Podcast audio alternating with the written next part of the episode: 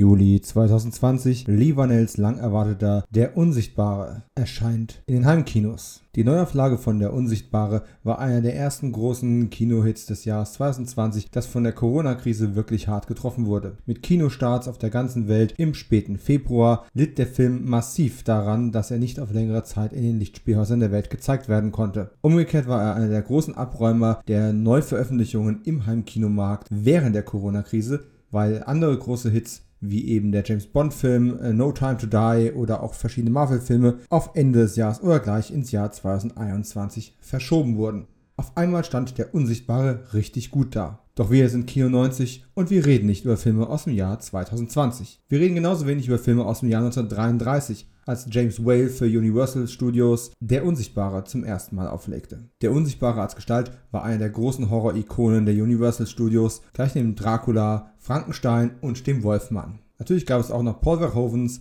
Hollow Man aus dem Jahr 2000 mit Kevin Bacon, der zusehends am Rad trägt, während wir ihn nicht mehr sehen. Doch auch darüber reden wir genauso wenig wie über die kaum gelungene Fortsetzung aus dem Jahr 2006 mit Christian Slater in der Hauptrolle. Der Unsichtbare taucht immer wieder regelmäßig in den Kinos auf, wenn auch meist mit größeren Abständen als die Kollegen Frankenstein Dracula und Konsorten. Auch in den 90ern gab es einen Ausflug ins Land des Unsichtbaren. Doch während Hollow Man sich als Studie über Voyeurismus und zunehmendes Abdriften in den Wahnsinn erwies und während Lee Vanell eine schöne Metaphorik für häusliche Gewalt und das tragische Thema toxische Maskulinität fand, war es in den 90ern eine ganz andere Hausnummer. Hier haben wir einen Comedian, der nicht mehr komisch sein möchte, der die Hauptrolle übernimmt. Wir haben einen Horrorregisseur, der für seine Unabhängigkeit bekannt ist und jetzt einen Studiofilm inszenieren muss. Und als Bösewicht setzen wir den Sympathieträger ein, der ein Jahr später in einem ganz großen Effektfilm von Steven Spielberg weltbekannt werden sollte. Wir sprechen über all das und noch vieles mehr in der heutigen Sonderausgabe, bei der wir einen Kinostart von 1992 ein wenig chronologisch nach vorne ziehen, um aus aktuellem Anlass über das Thema zu reden und vielleicht sehen Sie diesen viel übersehenen Film danach mit anderen Augen. Viel Spaß bei der Show!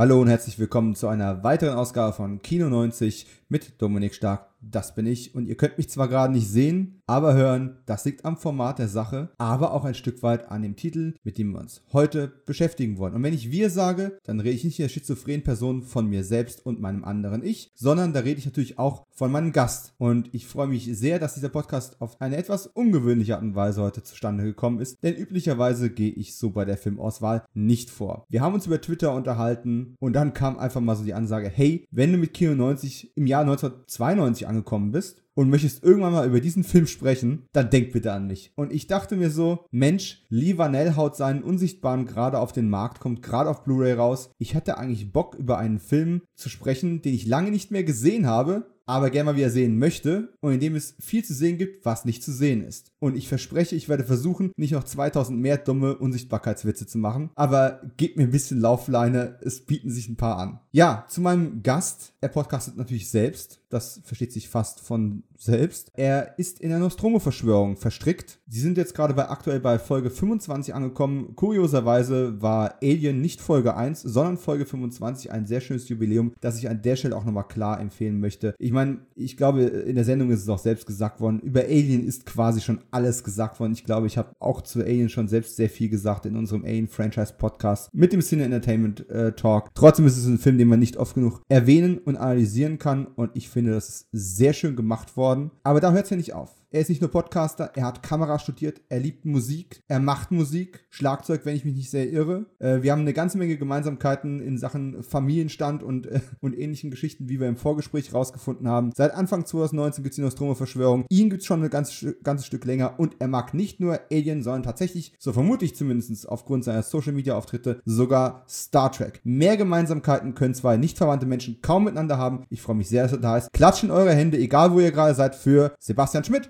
Hallo, grüß dich, Dominik. Vielen Dank, dass ich da sein kann und vielen Dank für den warmen Willkommen. Ja, und den Applaus, den du nicht hören konntest. ich bilde mir einfach ein, er wäre trotzdem da gewesen. Mhm. Das ist so der Moment, wo ich mir ein Soundboard wünsche. Ja, äh, äh, mit so einer äh, äh, Anmoderation äh, ist mir ja automatisch gleich so, ähm, so ins, in, ins Center gerückt und ich habe so was ähnliches wie so ein bisschen Lampenfieber. Ich bin ganz leicht aufgeregt. Das hatte ich, glaube ich, das letzte Mal, ich glaube, als ich meinen ersten Auftritt hatte äh, mit meiner Band 2000 oder was der Teufel was. Aber es, ist, es geht schon langsam wieder. Ich, ich beruhige mich schon. Das geschieht dir aber auch recht. Ich meine, ich bin ja in erster Linie als, als Drehbuchautor unterwegs. Das heißt, als Autor, das habe ich, da ist man ja eigentlich auch schön anonym. Das ist eine wunderbare Sache. Wenn du nicht gerade Stephen King bist, bist du nicht oft vor der Kamera. Und voriges Jahr bin ich auf ein Filmfestival eingeladen worden, um eine ähm, englische Laudatio so für eine halbe Stunde zu halten vor Publikum, um einen Preis für ein Lebenswerk zu verleihen. Und meine Einleitungsworte waren, ganz ehrlich, normalerweise, ich bin Autor. Das heißt, ich verstecke mich normalerweise in einem abgedunkelten Raum hinter einem Keyboard und tippe Worte. Ich stehe nicht vor Menschen und drücke denen Worte in, ins Gesicht, ja. Mhm. Und gleichzeitig bin ich doch Podcaster, aber da verstecke ich mich hinter einem Mikro. Und äh, du stehst ja normalerweise auch eher hinter der Kamera als vor der Kamera. Deswegen ist es mir ein umso größeres diabolisches Vergnügen, jetzt den Scheinwerfer voll auf dich drauf zu richten. Pech gehabt. Star Trek.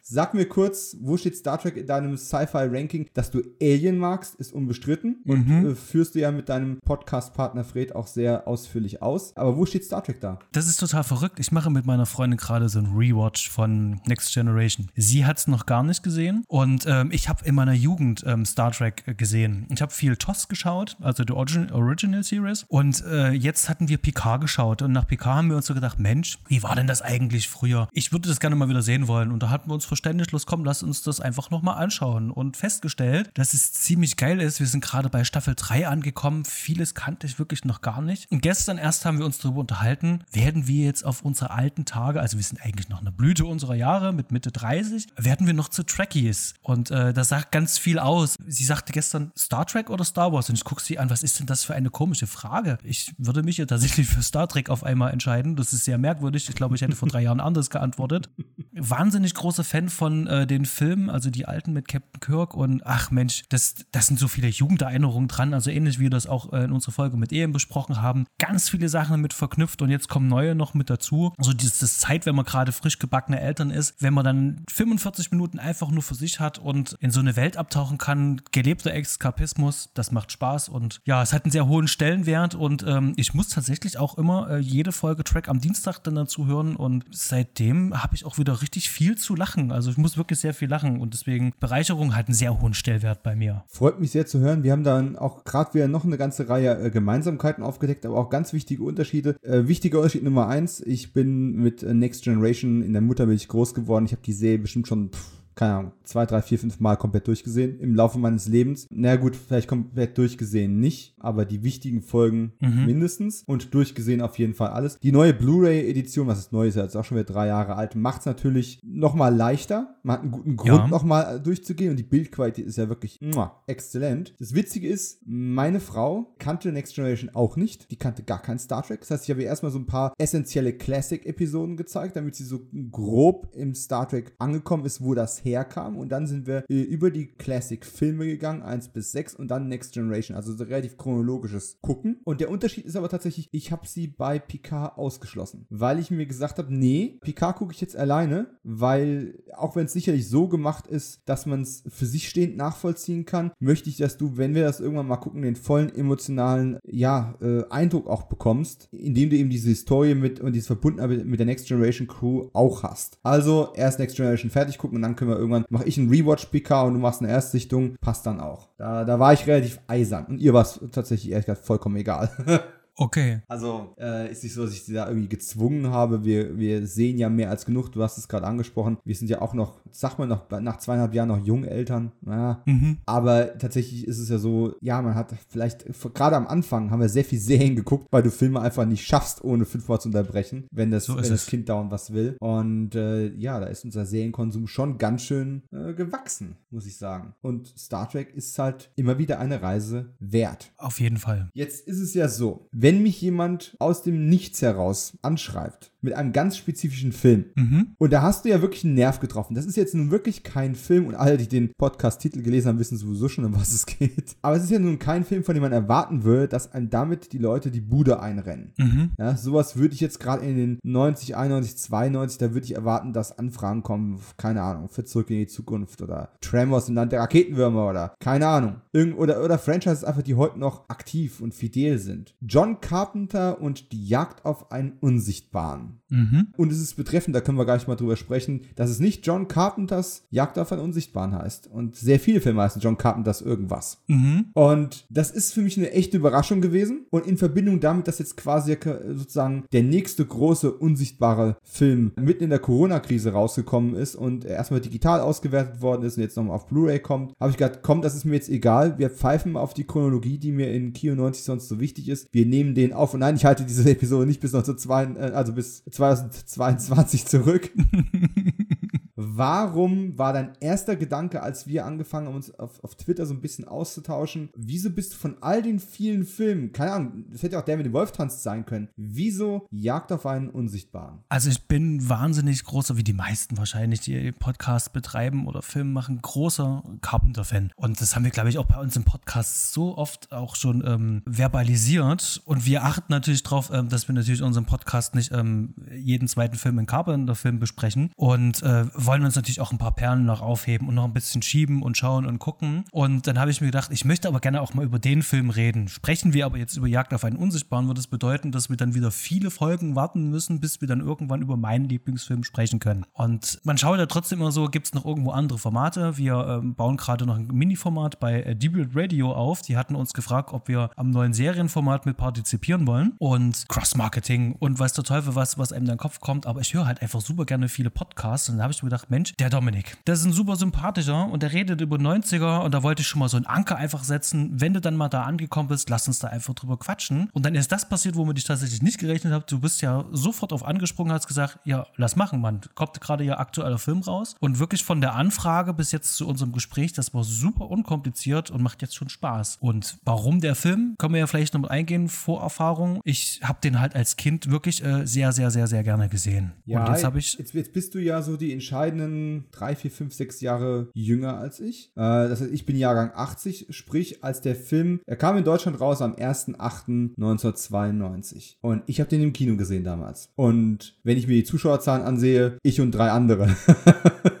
so, also ähm, es war für mich tatsächlich eine Kinoerfahrung und vielleicht auch, es ist auch eine meiner, meiner relativ frühen Kinoerinnerungen. Und das war mit Sicherheit auch so ein Mitauslöser, wo ich gesagt habe, oh, ich möchte jetzt nicht sagen, dass es ein Top 3 John Carpenter-Film ist. Da würde mich auch jeder automatisch aus seiner Playlist rauswerfen. Aber da hast du was bei mir getriggert, wo ich gesagt habe, nee, das passt gerade. Und ich habe es am Anfang, glaube ich, sogar noch im Scherz gesagt, ne? Ach, demnächst kommt ja auch der Unsichtbare von Lee Vanell raus. Passt ja thematisch. ein paar Minuten später kam von dir zurück, äh, ja, morgen. ja, genau. Von daher, aber du hast ihn wahrscheinlich dann, der ist ja ab 12 freigegeben. Ich war gerade so 12, war super happy, dass ich da reinkam, weil ja, hier auf dem Dorf, es ist schon geguckt worden. Zumindest Mhm. bei mir immer. Keine Ahnung, Babyface, ein Fluch, im Alter ein Segen. Ich vermute, du hast ihn im Fernsehen zuerst gesehen, also oder auf Video. Im Fernsehen aufgenommen mit dem Videorekorder und dann ständig wieder diese aufgenommene dieses Tape äh, in Dauerschleife gefühlt gesehen. Kann ich mir dann sehen. Ich glaube sogar bei Pro7 aufgenommen. Sowas kann ich mir nicht sehen. Ich wollte ihn damals aber unbedingt im Kino sehen. Denn, wie alt wäre ich gewesen sein? Ich war damals sieben oder acht Jahre alt und acht Jahre alt. Und ähm, da hat man noch die Mickey Maus gelesen. Ich weiß nicht, ob du das irgendwann auch mal gelesen hast in deinem Uh, die habe ich da, glaube ich, immer noch gelesen. Ich fand Bravo nicht so spannend. Die Comics waren unterhaltsamer und man kann nicht nur Turtles lesen. So ist es. Und genau da gab es tatsächlich, ähm, von dem Film gab es Bilder drin, da gab es wie so einen kleinen Bericht und das hat mich natürlich getriggert. Und dann ist der Film ab 12 freigegeben und ich war ja noch nicht mal 12. Und äh, dann hat äh, jeder gesagt, nein, den können wir uns nicht anschauen. Also musste ich natürlich dann diesen harten Weg gehen und drei Jahre mindestens warten, bis im Fernsehen ausgestrahlt wird. Autsch. Jupp. Dann warst du Das- zwölf.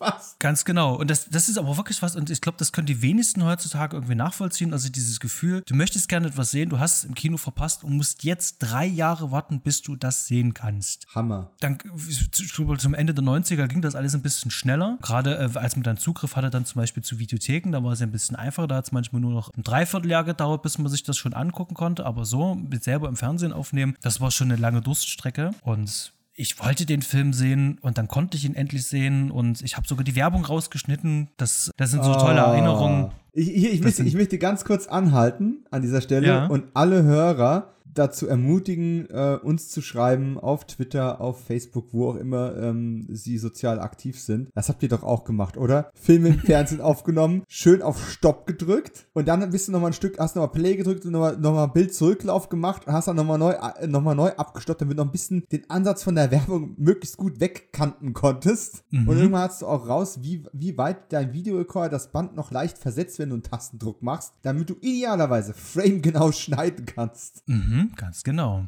Eine, äh, Im Grunde haben wir uns schon als Cutter, äh, sozusagen als Filmemacher schon betätigt, wo wir noch gar nicht wussten, was es eigentlich heißt. Mhm. Und das sogenannte Video-Vorprogrammiersystem ist auch totaler Crap gewesen, hat mir ähm, mehrere Filme komplett zerstört, weil das nie funktioniert hat. Deswegen musste man immer, ich habe immer den Timer verwendet, äh, wenn ich nachts was aufgenommen habe, Ja. um ja sicher zu gehen, dass ich in diesem Zeitbereich auf jeden Fall aufnehme. Und äh, es hat mir mehrfach schon den Hintern gerettet. Oh ja, oh ja, die Zeit davor einplanen, die Zeit äh, danach einplanen, je nachdem, welcher Sender äh, da gewesen ist, wusstest du, wie viel die meistens Verriss irgendwo gehabt haben und wie weit sie Sachen auch verschieben können. Und wenn ich an solche Dinge wie, äh, erkennt das noch jemand, Showview? Oh mein Gott, diese, diese ganzen, äh, ja, da hast du eine Zahl in der, im, im Fernsehprogramm stehen und guck, oh Gott, nein, vergessen wir es Und- doch einfach. Immer aufpassen, wenn man Filme ähm, nach Wetten das aufnehmen wollte. Ihr, keine Chance mit Thomas Gottschalk, da ist einfach kein Programmiersystem der Welt gegen gewachsen. genau. Ich habe, ohne Mist, ich habe damals versucht, die Sopranos, als sie mit einigen Vorschusslorbeeren nach Deutschland gekommen sind, endlich HBO, dieses neue Serienformat und Mafia war nie so realistisch, der Pate geht nach Hause heulend und dann senden die es als Premieren um, am Samstag um, was ich, 23.15 Uhr laut Fernsehzeitung. Davor läuft Wetten das und du kannst davon ausgehen, die Folge fing um 0.33 Uhr an oder irgend so ein Mist. Und ich habe versucht, mir einen Wecker zu stellen, wach zu werden, zu programmieren. Es war ein, ein fast hoffnungsloser Kampf und nach drei, vier, fünf Folgen kam dann, ich glaube im Stern oder was, ein großer Artikel. Ja, nur weil es bei den Amis funktioniert, ne, muss noch lange nicht im guten Deutschland funktionieren. Offensichtlich kann die Serie nicht gut sein, weil die Einschaltquoten sind grottenschlecht. ZDF setzt ab. Ich habe eine andere Theorie, warum die Quoten schlecht waren. ZDF. ja, die gute alte Zeit. Man kann es äh, kaum noch nachvollziehen. Aber es war, es war auch schön damals. Also ich habe äh, sehr viele schöne Gedanken. Natürlich ist es äh, heute ähm, dadurch, dass wir Zugriff auf so viele möglichen Medien haben, ein bisschen einfacher. Und äh, ich freue mich natürlich dann halt auch, dass ich jetzt in dieser schnelllebigen Zeit, aber vor allem auch auf diese alten klassischen Formate auch äh, einfach so ähm, zurückgreifen kann. Also wie eben halt jetzt ähm, ähm, Star Trek Rewatch kannst du einfach bequem über Netflix machen. Natürlich habe ich auch die, ähm, die Blu-ray-Box habe ich da, aber ich glaube, du weißt, worauf ich hinaus will. Es macht es auch schon ein bisschen einfacher und trotzdem dieses nostalgische Gefühl bleibt trotzdem irgendwie dabei. Und, und das ist in diesem Film, über den wir heute hier sprechen, auf jeden Fall drin. Ganz viel, dieses nostalgische Gefühl. Ja, das, ähm, ich, ich muss auch gerade die Gelegenheit nochmal nutzen, einen Shoutout für Dreck am Dienstag rauszuhauen. Ich sag zwar immer wieder gerne, das ist so ein Podcast, den ich eigentlich nicht, nicht gut finden will, weil ich ja selbst genauso einer bin wie die, wie die zwei Moderatoren. Und ich halt immer denke, verdammt, warum habe ich nicht irgendwie vor ein paar Jahren gesagt, hier Handle benutzen, Starkdreck. Bei meinem Namen hätte sich das angeboten. Hätte jede Woche einen Podcast rausgehauen. Warum ist das nicht Super. Super. Äh, Aber man muss schon sagen, ich habe gerade die Folge gehört zu Yesterday's Enterprise. Oh, mega. also allein die erste Stunde, wo sie wirklich die ganze Drehbuchhistorie aufgearbeitet haben, dafür verdienen die Jungs echt meinen Respekt. Das, das, das kann ihnen keiner nehmen. Haben sie richtig gut gemacht. Wenn diesen Podcast jetzt jemand in fünf Jahren hört, tja, ist schon eine Weile her, müsst ihr suchen. Ich versuche ja immer möglichst zeitlos zu bleiben, ist mir gerade nicht gelungen. Shoutout für Dreck am Dienstag an der Stelle auch abgeliefert. Und jetzt hast du mich nochmal getriggert, das machst du richtig gut. Ich werde jetzt bei nächster Gelegenheit nochmal in meinen Keller gehen. Da sind ein paar Umzugskisten, wo meine eingelagerten Mickey Mouse Hefte sind. Ich bin gespannt, ob ich diese Ausgabe irgendwo habe. So. Mach ein Foto davon und bei Twitter ähm, für äh, diese Folge hier mitnutzen. Ich bin dann relativ sicher, dass du weinst dabei, wenn du es siehst. Okay, Sehr schön. Wir, wir, sind, wir haben uns heute hier versammelt. Wir sehen uns nicht. Wir sind über Skype verbunden und die durchsichtigen Gags hören an dieser Stelle auf. Es geht um Jagd auf einen Unsichtbaren. Äh, Das ist ja eine Warner Bros. Präsentation gewesen. Die haben das in den weltweiten Vertrieb gebracht. Eine Co-Produktion äh, von äh, Studiokanal Regency Enterprises. Und vor allem ist es eine Cornelius-Produktion. Dazu werden wir sicherlich nachher noch zwei Worte sagen. Hauptrollen spielten Chevy Chase und Daryl Hannah. Der Originaltitel ist Memoirs of an Invisible Man. Und weitere Hauptrollen gingen an Sam Neill, Michael McKean, Stephen Tobolowsky und die Musik kam von Shirley Walker. Äh, geschnitten Mhm. hat Marion Rothman. Production Design von Lawrence G. Paul und äh, Director of Photography William A. Fraker. Nicht William Riker, das war eine andere Sendung.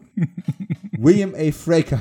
Und Screenplay, da werde ich nachher noch ein paar Worte zu äh, verlieren müssen. Ja. Ro Robert Collector und Dana Olson haben es geschrieben und William Goldman. Und das Schöne ist, es ist mal wieder so einer von diesen Credits, wo das Und-Zeichen und das Wort Und verwendet werden. Ich liebe das ja. Kommen wir nachher auch noch drauf. Basierend auf dem gleichnamigen Buch von H.F. Saint, produziert von Bruce Boder und Dan Colesrod und Regie John Carpenter. Und wenn man diese Credits mal so hört, fällt vor allem eins auf, was relativ selten in diesen Credits auftaucht und eigentlich typisch für den Filmemacher ist. Der Name John Carpenter kommt erschreckend selten vor. Mhm. Ist das, Richtig. Ist das gut oder ist das schlecht? Weißt du, was meine Frau gesagt hat, als ich hier den Film in Vorbereitung auf diesen Podcast gezeigt habe? Sie kannte ihn noch nicht. Mhm. Und ihre Reaktion ist, und wohlgemerkt, sie mag John Carpenter. Aber sie sagt, sie glaubt, dass ihr dieser Film gut gefallen hat, weil es nicht der typische John Carpenter-Film ist. Normal, wenn sie inzwischen John Carpenter hört, hat sie auch schon eine vorgefertigte Meinung, Mhm. was sie gleich musikalisch visuell, thematisch erwartet. Und sie hat was völlig anderes bekommen. Sie hat nicht mal an, äh, an äh, den, den Weihnachtsfilm mit den Griswolds gedacht und nicht an John, Frank, äh, John Carpenter. Sie hat einfach nur diesen Film als das genommen, was er ist und hat sich wunderbar unterhalten gefühlt. Und ich glaube, ein ganz großes Problem in der kritischen Wahrnehmung ist, obwohl der Name nicht oft vorkommt, gehen gerade viele Filmfans und, und Podcaster und weiß der Geier wer an das heran als einen John Carpenter-Film. Und ist das? Es ist tatsächlich wirklich eine super Frage. Ähm, wir hatten jetzt auch noch ähm, ähm, in Vorbereitung äh, versucht, auch mal diese, diese Doku, die es da gibt. Bei YouTube kann man die finden, die ist so in drei, zehn Minuten Schnipsel äh, zerpflückt. Oder man geht auf Vimeo, da ist es am Stück.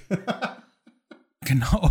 Und da äh, sieht man sozusagen ein kleines bisschen was von den Dreharbeiten. Äh, Chevy Chase, wie er sich vor der Kamera halt aufbäumt und so ein bisschen durch die Studios halt geht. Und ähm, eigentlich sagt dieses Making-of eigentlich nicht viel, aber das, was man sieht, ist wirklich, Chevy Chase macht viel und gibt die Ansagen. Und ähm, Carpenter ist einfach so der technische äh, Director. Also wenn Chevy Chase wirklich gerade voll im Bild ist, dann muss er das umsetzen, aber das letzte Wort hat halt Chevy Chase. Und das ist in dieser Doku ist es halt richtig ersichtlich. Ich hatte dieses Vorwissen und habe diesen Film jetzt auch das erste Mal in Englisch geschaut. Ich hatte den tatsächlich immer nur auf Deutsch geschaut, weil die DVD, die ich habe, das ist so eine TV-Spielfilm-Edition. Das ist halt eingebrannt in Deutsch und da kannst du halt nichts ändern. Und jetzt hatte dieser Film eine komplett andere Wirkung auf mich, auch mit diesem ganzen, dieser ganzen Backstory. Und ich sehe tatsächlich, das ist schon irgendwie ein Carpenter-Film, aber man merkt halt, äh, also das Handwerkliche, das merkst du. Kameraeinstellungen. Der, der Kameramann war, auch wenn es ein guter ist, das bezahlte Leute, die halt ihre Kamera anmachen und die Schwenks halt machen, genauso wie es jemand anderes sich vorstellt. Und Chevy Chase hat hier ganz klar ähm, vorgegeben, wo es lang geht. Und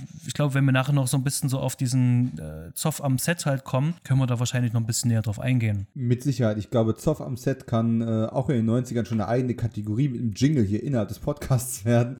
Den, den Joker zücken wir nachher auf jeden Fall noch. Ich äh, zitiere mal kurz die Inhaltsangabe für alle Leute, die diesen Podcast hören und den Film nicht gesehen haben oder wo es schon lange her ist. Ganz kurz die Inhaltsangabe. Laut dem DVD-Rücken der Warner Bros. DVD. Der abgehetzte Geschäftsmann Nick Holloway will nur ein kleines Nickerchen machen, um sich danach so gut wie neu zu fühlen. Stattdessen wacht er auf und ist so gut wie weg. Puff. Also nicht im Puff, sondern Puff. In Luft aufgelöst. Durch einen nuklearen Unfall ist Nick unsichtbar geworden. Und nicht nur das, aus unerfindlichen Gründen heften sich Killer an seine Fersen. Eine mörderische Jagd beginnt. Ein perfekter Fantasy-Thriller vom Kultregisseur John Carpenter von Die Klapperschlange mit atemberaubenden Special Effects vom Krieg der Sterne-Team. Ja, als Autor würde ich jetzt mal an diesem Text ein bisschen rumredigieren wollen. Ähm, und heutzutage würde man auch nicht mehr den deutschen der Sterne-Titel äh, verwenden, sondern natürlich Star Wars als IP-Branding ganz groß drauf klatschen. Aber auch putzig, wie solche Inhaltsangaben früher noch geschrieben waren. Und sind das wirklich Killer? Also, das sind ja keine Killer eigentlich, oder? Klares Jein, eigentlich sind sie es nicht. Also es, und der Killer erwartet, äh, verstellt man sich ja jetzt doch irgendwie so einen Assassinentrupp vor. Und das ist es definitiv nicht. Aber es ist schon, man bekommt, finde ich, durchaus das Gefühl, dass es so eine Art Black Ops-Team der CIA ist, die durchaus sehr, sehr viele verbotene ähm, Anschlagsgeschichten äh, durchführen. Also man, man bekommt ja auch, ich glaube, über Sam Neill können wir auch gleich nochmal ausführlich sprechen, aber man bekommt ja durchaus den Eindruck, Eindruck, dass da einige Leichen im Keller liegen. Mhm. Das suggeriert ja der Film ja auch mit, mit der, dieser Anspielung da in Würzburg. Dann gibt es ja die eine Szene, wo dieser, dieser Men's Club da ähm, im Hintergrund, während vorne Dialog ist, äh, ähm, da geräumt wird. Die Spritze. Hm, oh, Und die Also, Spritze. das, das, da müssen wir nachher unbedingt drüber sprechen. Ja. Ähm, da habe ich auf jeden Fall ein, zwei Fragen dazu. Aber sehr, sehr gerne. Fang, räumen wir auch das Feld am besten von Anfang an auf. Und du hast ja vorhin bewusst mysteriös drumherum getänzelt, Mhm. was nun dein Lieblings-John Carpenter-Film ist. Ich frage jetzt nicht, welcher es ist. Du kannst es gerne einstreuen, wenn du, wenn du magst. Aber wie findest du Sie leben? Ähm, Sie leben, finde ich, ähm, sehr gut, äh, ist im Ranking allerdings ähm, nicht ganz so weit vorne angesiedelt. Also ich würde sagen, es ist so ein klassischer Platz 5 von 10 ungefähr.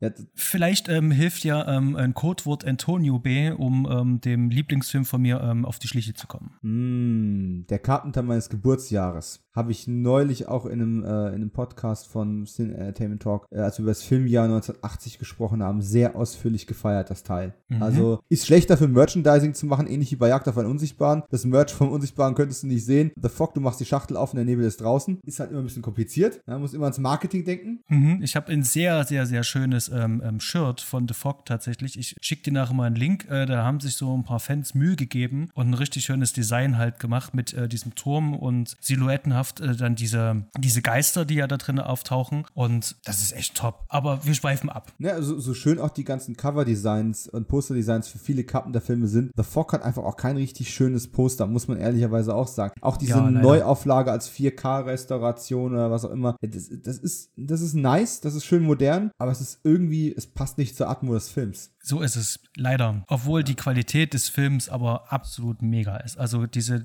vier neu Ja. aufgelegten Filme, ich habe es mir nochmal extra gekauft, das ist atemberaubend. Dieses Bild ist so toll und die hatten auch zum Glück noch, ähm, als der, der Kameramann noch gelebt hatte, von unter anderem äh, Fürsten der Finsternis, noch ihr Go noch drauf gegeben und gesagt, ja, so kann das halt rausgeben und äh, kurz danach ist er auch verstorben. Also schön, dass das äh, auch noch funktioniert hat und dieser Film auch würdig altern kann. Hm. Die Fürsten der Finsternis habe ich nach unendlicher Pause, ich habe den, glaube ich, in meinem ganzen Leben erst zweimal gesehen. Das zweite Mal jetzt, ich bin von der crappy 20 Jahre alten Kinowelt-DVD rübergegangen auf diesen neuen Transfer. Mhm. Und das, da liegen ja Welten dazwischen. Und ich habe dir für Ja. diesen Film eine ganz neue ähm, Würdigung irgendwo einfach gefunden. Sie leben 88 habe ich deswegen natürlich erwähnt. Also ich mag den übrigens auch sehr, sehr gerne. Ich vergesse immer, wie gut der ist. Und wenn ich ihn lange noch nicht gesehen habe, vergesse Mhm. ich sogar manchmal den Sci-Fi-Anteil am Ende. Wo ich Mhm. immer denke, ja, ja klar, ich weiß das mit der Invasion und der, den Sonnenbrillen und alles klar. Aber wo der Film am Ende buchstäblich noch hingeht, das verdränge ich ganz oft. Und bin dann immer wieder überrascht und diese Faustkampfszene ist einfach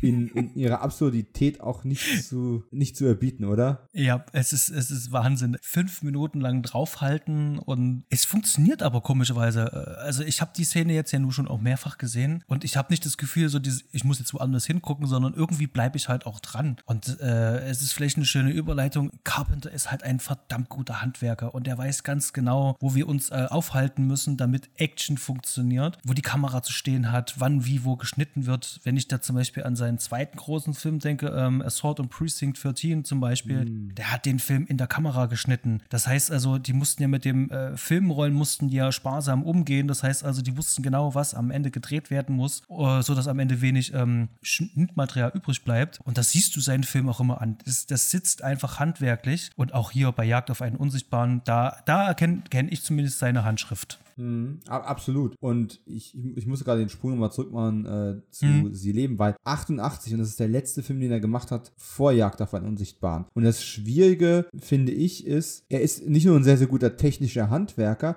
er ist halt auch jemand mit einer ganz speziellen Weltsicht. Und diese Weltsicht passt mal besser und mal schlechter in die Gesellschaft. Ich glaube Mhm. tatsächlich, die Art und Weise auch, wie das Box-Office-Ergebnis zusammenarbeitet oder auch nicht zusammenarbeitet mit dem Film, den Carpenter folgt, hat nicht nur damit zu tun, dass er irgendwann seinen Biss verloren hat, sondern dass sein Biss und seine Weltsicht teilweise auch einfach dann nicht in die aktuelle Zeit reingepasst haben. Und dass es da Probleme gegeben hat. Das ist ein Grund. Sie leben hat ja auch zu einem langen Rechtsstreit geführt. Das hat ja mit dazu geführt, dass er so lange nicht mehr Regie geführt hat. Es ist ja mit die längste Pause seiner Karriere gewesen. Mhm. Er hat ja bis dahin relativ regelmäßig gearbeitet, auch wenn nicht alles Top-Hits waren und gleich Kult wurde. Aber er war ja doch sehr, sehr lang, sehr durchgängig beschäftigt. Na, jetzt kommt auf einmal eine vier Jahre Pause. Und das ist ja fast simultan verlaufen zu der Entwicklungsphase von Jagd auf einen Unsichtbaren, denn die hat ja auch lockere fünf Jahre in Anspruch genommen, denn das Buch, auf dem das Ganze, der, also der Roman, auf dem das Ganze basiert, von H.F. Saint, kam 1987 raus. Ist 1987 aufgelegt worden. 86 hat Chevy Chase aber bereits eine Vorabversion dieses Buchs zum Lesen bekommen. Mhm. Wie auch immer, irgendeiner hat gemeint, hey Chevy, das ist doch ein super Ding für dich, lies dir mal dieses noch unvollständige Romanwerk durch. Und ab dem Zeitpunkt wollte er diesen Film eigentlich schon machen. Und es hat dann fünf Jahre gedauert, bis er wirklich am Set stand und da den großen Dirigenten gegeben hat. Das ist eine für Hollywood natürlich nicht untypische Länge, mhm. aber fünf Jahre ist, es ist auch nicht wenig.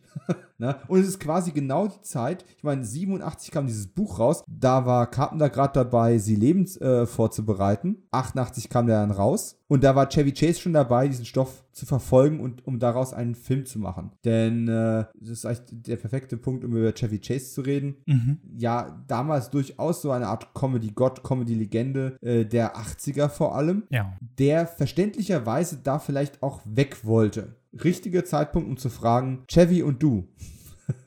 so, magst du den, magst du den nicht? Hast du ein, zwei Lieblings-Chevy Chase-Filme? Äh, kanntest du den damals schon, als du Jagd auf einen Unsichtbaren gesehen hast? Und das war somit einer der Gründe, warum du den Film gesehen hast? Oder bist du eher über Carpenter oder das Thema auf den Film gestoßen? Also, ich muss tatsächlich sagen, also auf den Film bin ich wirklich nur gekommen, weil mich der Film als solches mit dem Namen und mit den Effekten äh, als Junge interessiert hat. Und ich wusste sehr lange halt auch nicht, ähm, wer der Regisseur war, weil es mich auch nicht wirklich interessiert hat. Ähm, also, als ich sehr jung war. Ich wusste aber wohl sehr, äh, sehr wohl, wer Chevy Chase ist. Ähm, ich glaube, ähm, ähm, Hilfe, es weihnachtet sehr. Also Christmas Vacation, da kamst du halt auch einfach nicht drum rum. Das, das wurde überall gesehen. Hier als Wendekind, ähm, die Videotheken haben hier in den 90ern ja aufgemacht. Das war der Anlaufpunkt schlechthin. Da war für locker ein, zwei Jahre äh, eine ganze Nation, eine ehemalige ähm, auf einmal vor Videorekordern und neuen Fernsehern versammelt. Und ähm, dann wurden natürlich auch diese ganzen Vacation-Filme geschaut. Und da kannte man natürlich Chevy Chase. Und wir mochten den natürlich, weil dieses übertrieben und lustige Spiel, das fetzte schon. Und als ich dann Jagd auf einen Unsichtbaren gesehen habe, war das dann für mich so was Vertrautes. Und da war aber irgendwie so ein, so ein, so ein, so ein Unterschied zu merken. Hier macht Chevy Chase was ganz anderes, als was ich vorher gewöhnt äh, war, von ihm ja zu sehen. Mhm. Und das waren so meine äh, Berührungen. Ich und Chevy Chase Chase, ich habe, ich sehe ihn wirklich sehr gerne. Das macht irgendwie Spaß, ähm, sowohl in der Synchro, der meistens irgendwie die gleiche ähm, Synchronisation erfahren hat, als auch im Englischen. Das funktioniert wunderbar. Tatsächlich aber jetzt in Vorbereitung auf diesen Film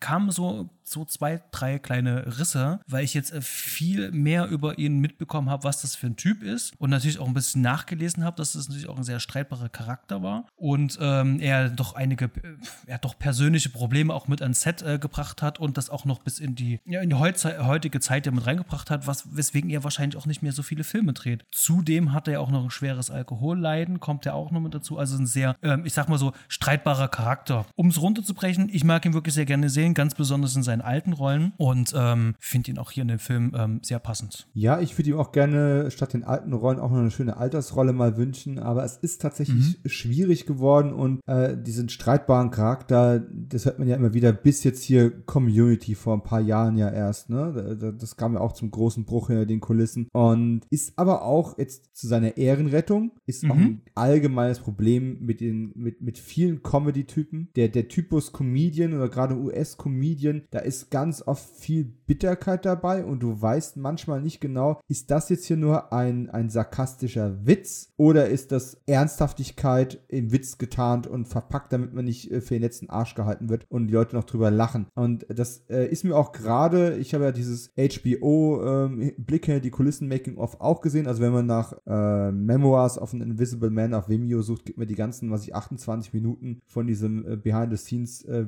am Stück und das sind so viele Momente, wo ich denke, ja, das zwölfjährige Ich hätte das wahrscheinlich geguckt und irgendwie witzig gefunden, was er da für Späßchen macht und äh, was er für Sprüche macht. Und wenn ich jetzt heute weiß, wie er teilweise sich auch mit den Leuten anlegt, wie es teilweise ankommt, wenn man auch selber Set-Erfahrung hat, dann merke ich einfach, dass da ganz viel witzig verpackte Aggression oder, oder passive Aggressivität mit, mit dabei ist und, und Platzgebaren und, äh, und ich bin der King hier. Und das ist, das, das macht diesen Humor auf einmal sehr problematisch. Passiert mir bei ähm, Schöne Bescherung oder Hilfe, es weihnachtet sehr, passiert mir das nicht. Den kann ich immer noch komplett entspannt und unbelastet sehen, Gott sei Dank. Mhm. Aber jetzt gerade hier auch bei diesem Making-of, ich meine, das ist äh, hosted by Chevy Chase. Das heißt, also, mhm. die haben durchaus einen Deal mit ihm gemacht, dass er auch so ein bisschen eine Personality spielt und ähm, hat ja so eine kleine Rahmenstory Story noch mit Mel Gibson, der ihn, äh, der ihn da beim Auto, im Auto mitnimmt und sowas. Von daher ist es schon ein Stück weit gescriptet und, und, und gestellt, aber nee, dafür, dafür kenne ich auch zu viel und da ist auch zu viel Wahres mit dran und das ist, das ist ein bisschen problematisch heute. Mhm, okay. Muss man ganz, aber ansonsten bin ich voll bei dir. Ich wusste damals schon, wer John Carpenter ist, aber ich, wahrscheinlich habe ich noch nicht mal einen anderen John Carpenter-Film vorher gesehen. Also war es wahrscheinlich nicht nur mein erster im Kino, sondern auch der erste komplett vollständige Carpenter-Film, den ich jemals gesehen habe, denn bis dato habe ich maximal vielleicht eine halbe Klapperschlange nachts im Fernsehen mal erspäht und mh, hm, viel mehr dürfte es nicht gewesen sein. Ich habe mich viel drüber belesen, aber noch nichts gesehen. Deswegen bin ich auch nicht mit der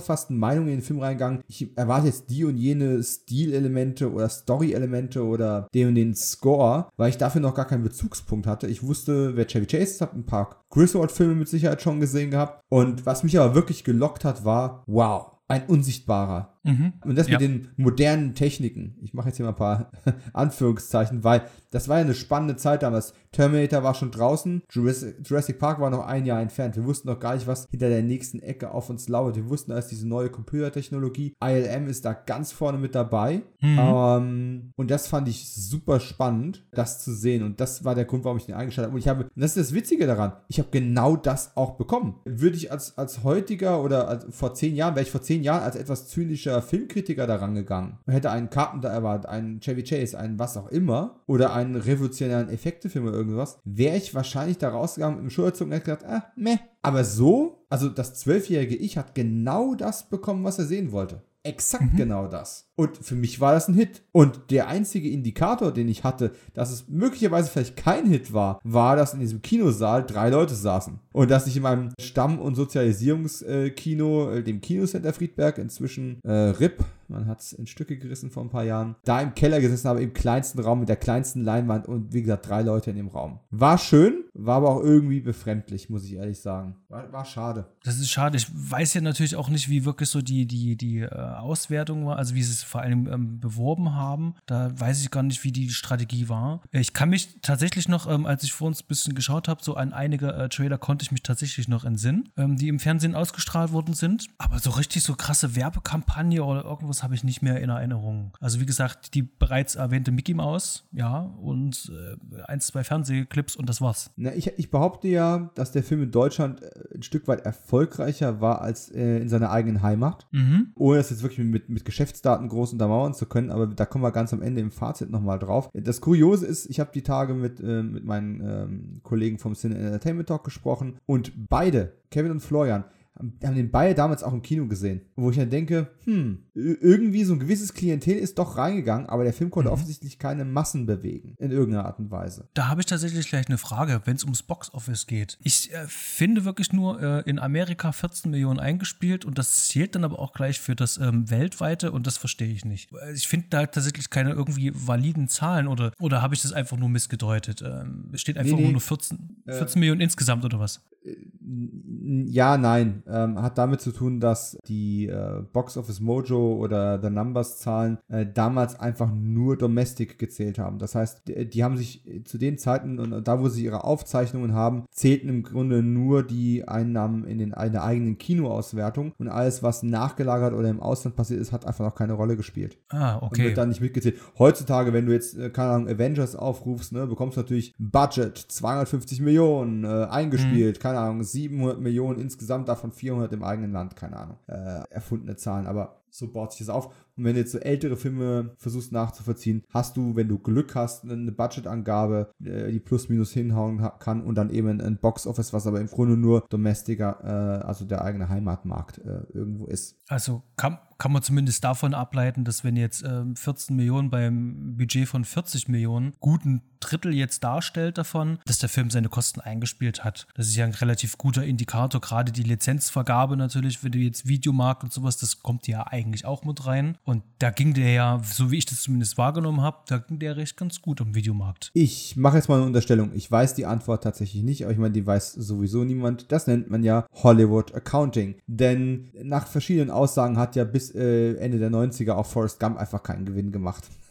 so, also Hollywood hat, eine, hat es zu einer Kunstform gemacht, bei, bei ihr sich bietenden Gelegenheit zu behaupten, dass die Filme einfach gar keinen ausschüttenswerten Gewinn generiert haben. Das Budget liegt irgendwo zwischen 3 30 und 40 Millionen, unberücksichtigt äh, das Marketing-Budget. Wenn du jetzt mal berücksichtigst, dass das vielleicht insgesamt, sagen wir mal, 50 Millionen mit Marketingkosten gewesen sind, die sie wieder einspielen müssten, mhm. wir das vielleicht knapp geschafft haben. Darfst du ja. nicht vergessen, es gab damals noch keinen China-Markt, es gab alle möglichen Märkte, gab es auch noch gar nicht. Klar ist der Film nach Europa gekommen und in, in ein paar andere Territorien noch, wo es eine kleine Licensing-Fee gegeben hat. Ähm, und auf Video hat er sicherlich auch die TV-Rechte über die Jahre hinweg, gar, gar keine Frage. Mit Sicherheit verdient, wer auch immer jetzt der, der Lizenzinhaber ist, verdient dort immer noch mal irgendwo den einen oder anderen Dollar. Aber es ist schon ein Flop. Also das, das kann man, kommerziell ist es ein Flop, weil du musst ja, ja hergehen ja. und musst sagen, mein Budget plus meine Marketingkosten und dann muss ich mindestens das 1,5 bis 2-fache davon einspielen, damit ich davon ausgehen kann, alle insularen Kosten, die links und rechts irgendwo noch daneben äh, sind, alle Anwälte zu bezahlen, alles, was weiß ich was alles, damit wirklich irgendwo ein, ein Dollar an, an, an Überschussgewinn an irgendjemanden ausbezahlt wird im, im, im Rückfluss. Und davon ist der Film natürlich mit dem Box-Office-Ergebnis ganz, ganz weit entfernt. Ja, äh, das Box-Office steht ja quasi irgendwie am Ende des Films, am Anfang steht eine Idee und oder eben ein Drehbuch. Und das Drehbuch, ich habe es vorhin schon gesagt, hat eine kleine,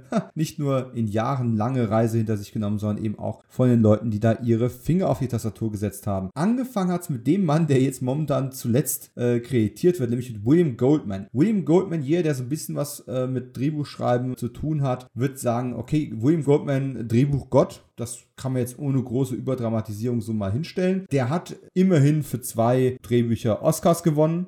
Preise in sonstigen Kategorien oder Nominierungen rechnen wir da gar nicht mal mit. Äh, die Oscars gab es für Die Unbestechlichen mit Dustin Hoffman und Robert Redford. Mhm. Und den zweiten Oscar gab es für Butch Cassidy and Sundance Kid. Äh, wie auch immer der blöde deutsche Verleihtitel damals gewesen ist. Aber darunter kennt man den Film ja. Andere Sachen, die er geschrieben hat, unter anderem Misery und jüngst jetzt bei Turbine erschienen Die Braut des Prinzen.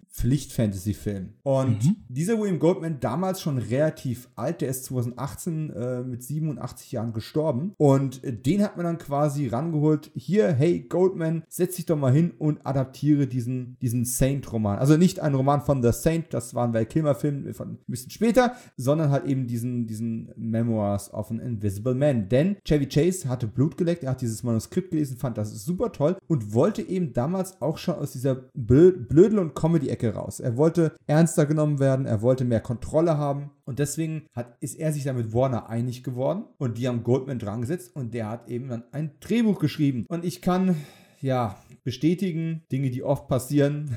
Du schreibst eben nicht nur einfach ein Drehbuch und dann oder ein Treatment und dann ein Drehbuch und dann ist das alles äh, in trockenen Tüchern. Nein, es wurde eine Produktionsgesellschaft ja dann gegründet, die Cornelius Production, habe ich vorhin schon erwähnt. Cornelius Production ist deswegen interessant, weil Cornelius Chevy Chase Vorname ist also sein echter Vorname. Und das bedeutet auch schon, wer hier eigentlich die Hand auf allem drauf hat. Goldman hat drei verschiedene Entwürfe für das Drehbuch geschrieben. Damals war von John Carpenter weit und breit noch gar nichts zu sehen. Ivan Reitman war derjenige, der mhm. eigentlich Regie führen sollte. Genau, hatte ich auch gelesen. Ja, und Ivan Reitman macht ja irgendwie Sinn. Also wenn ich 1987 Buchrechte kaufe, und übrigens die Buchrechte alleine haben 1,35 Millionen Dollar gekostet und sind in diesen 40 Millionen Budget natürlich auch mit reingeflossen, macht absolut Sinn. Mr. Ghostbuster, der hat Erfahrung mit Spezialeffekten. Mhm. Ghostbuster ist eine Mischung aus äh, Genre äh, und Horror und mit Comedy-Elementen drin. Von der Mischung her macht das für mich total Sinn, den zu holen. Ganz genau. Oder? Ja, ja, auf jeden Fall. Ich bin da auch drüber gestolpert und dachte mir, Mensch, ähm, das macht wirklich hochgradig Sinn. Ähm, aber ja, wer das Sagen hat, das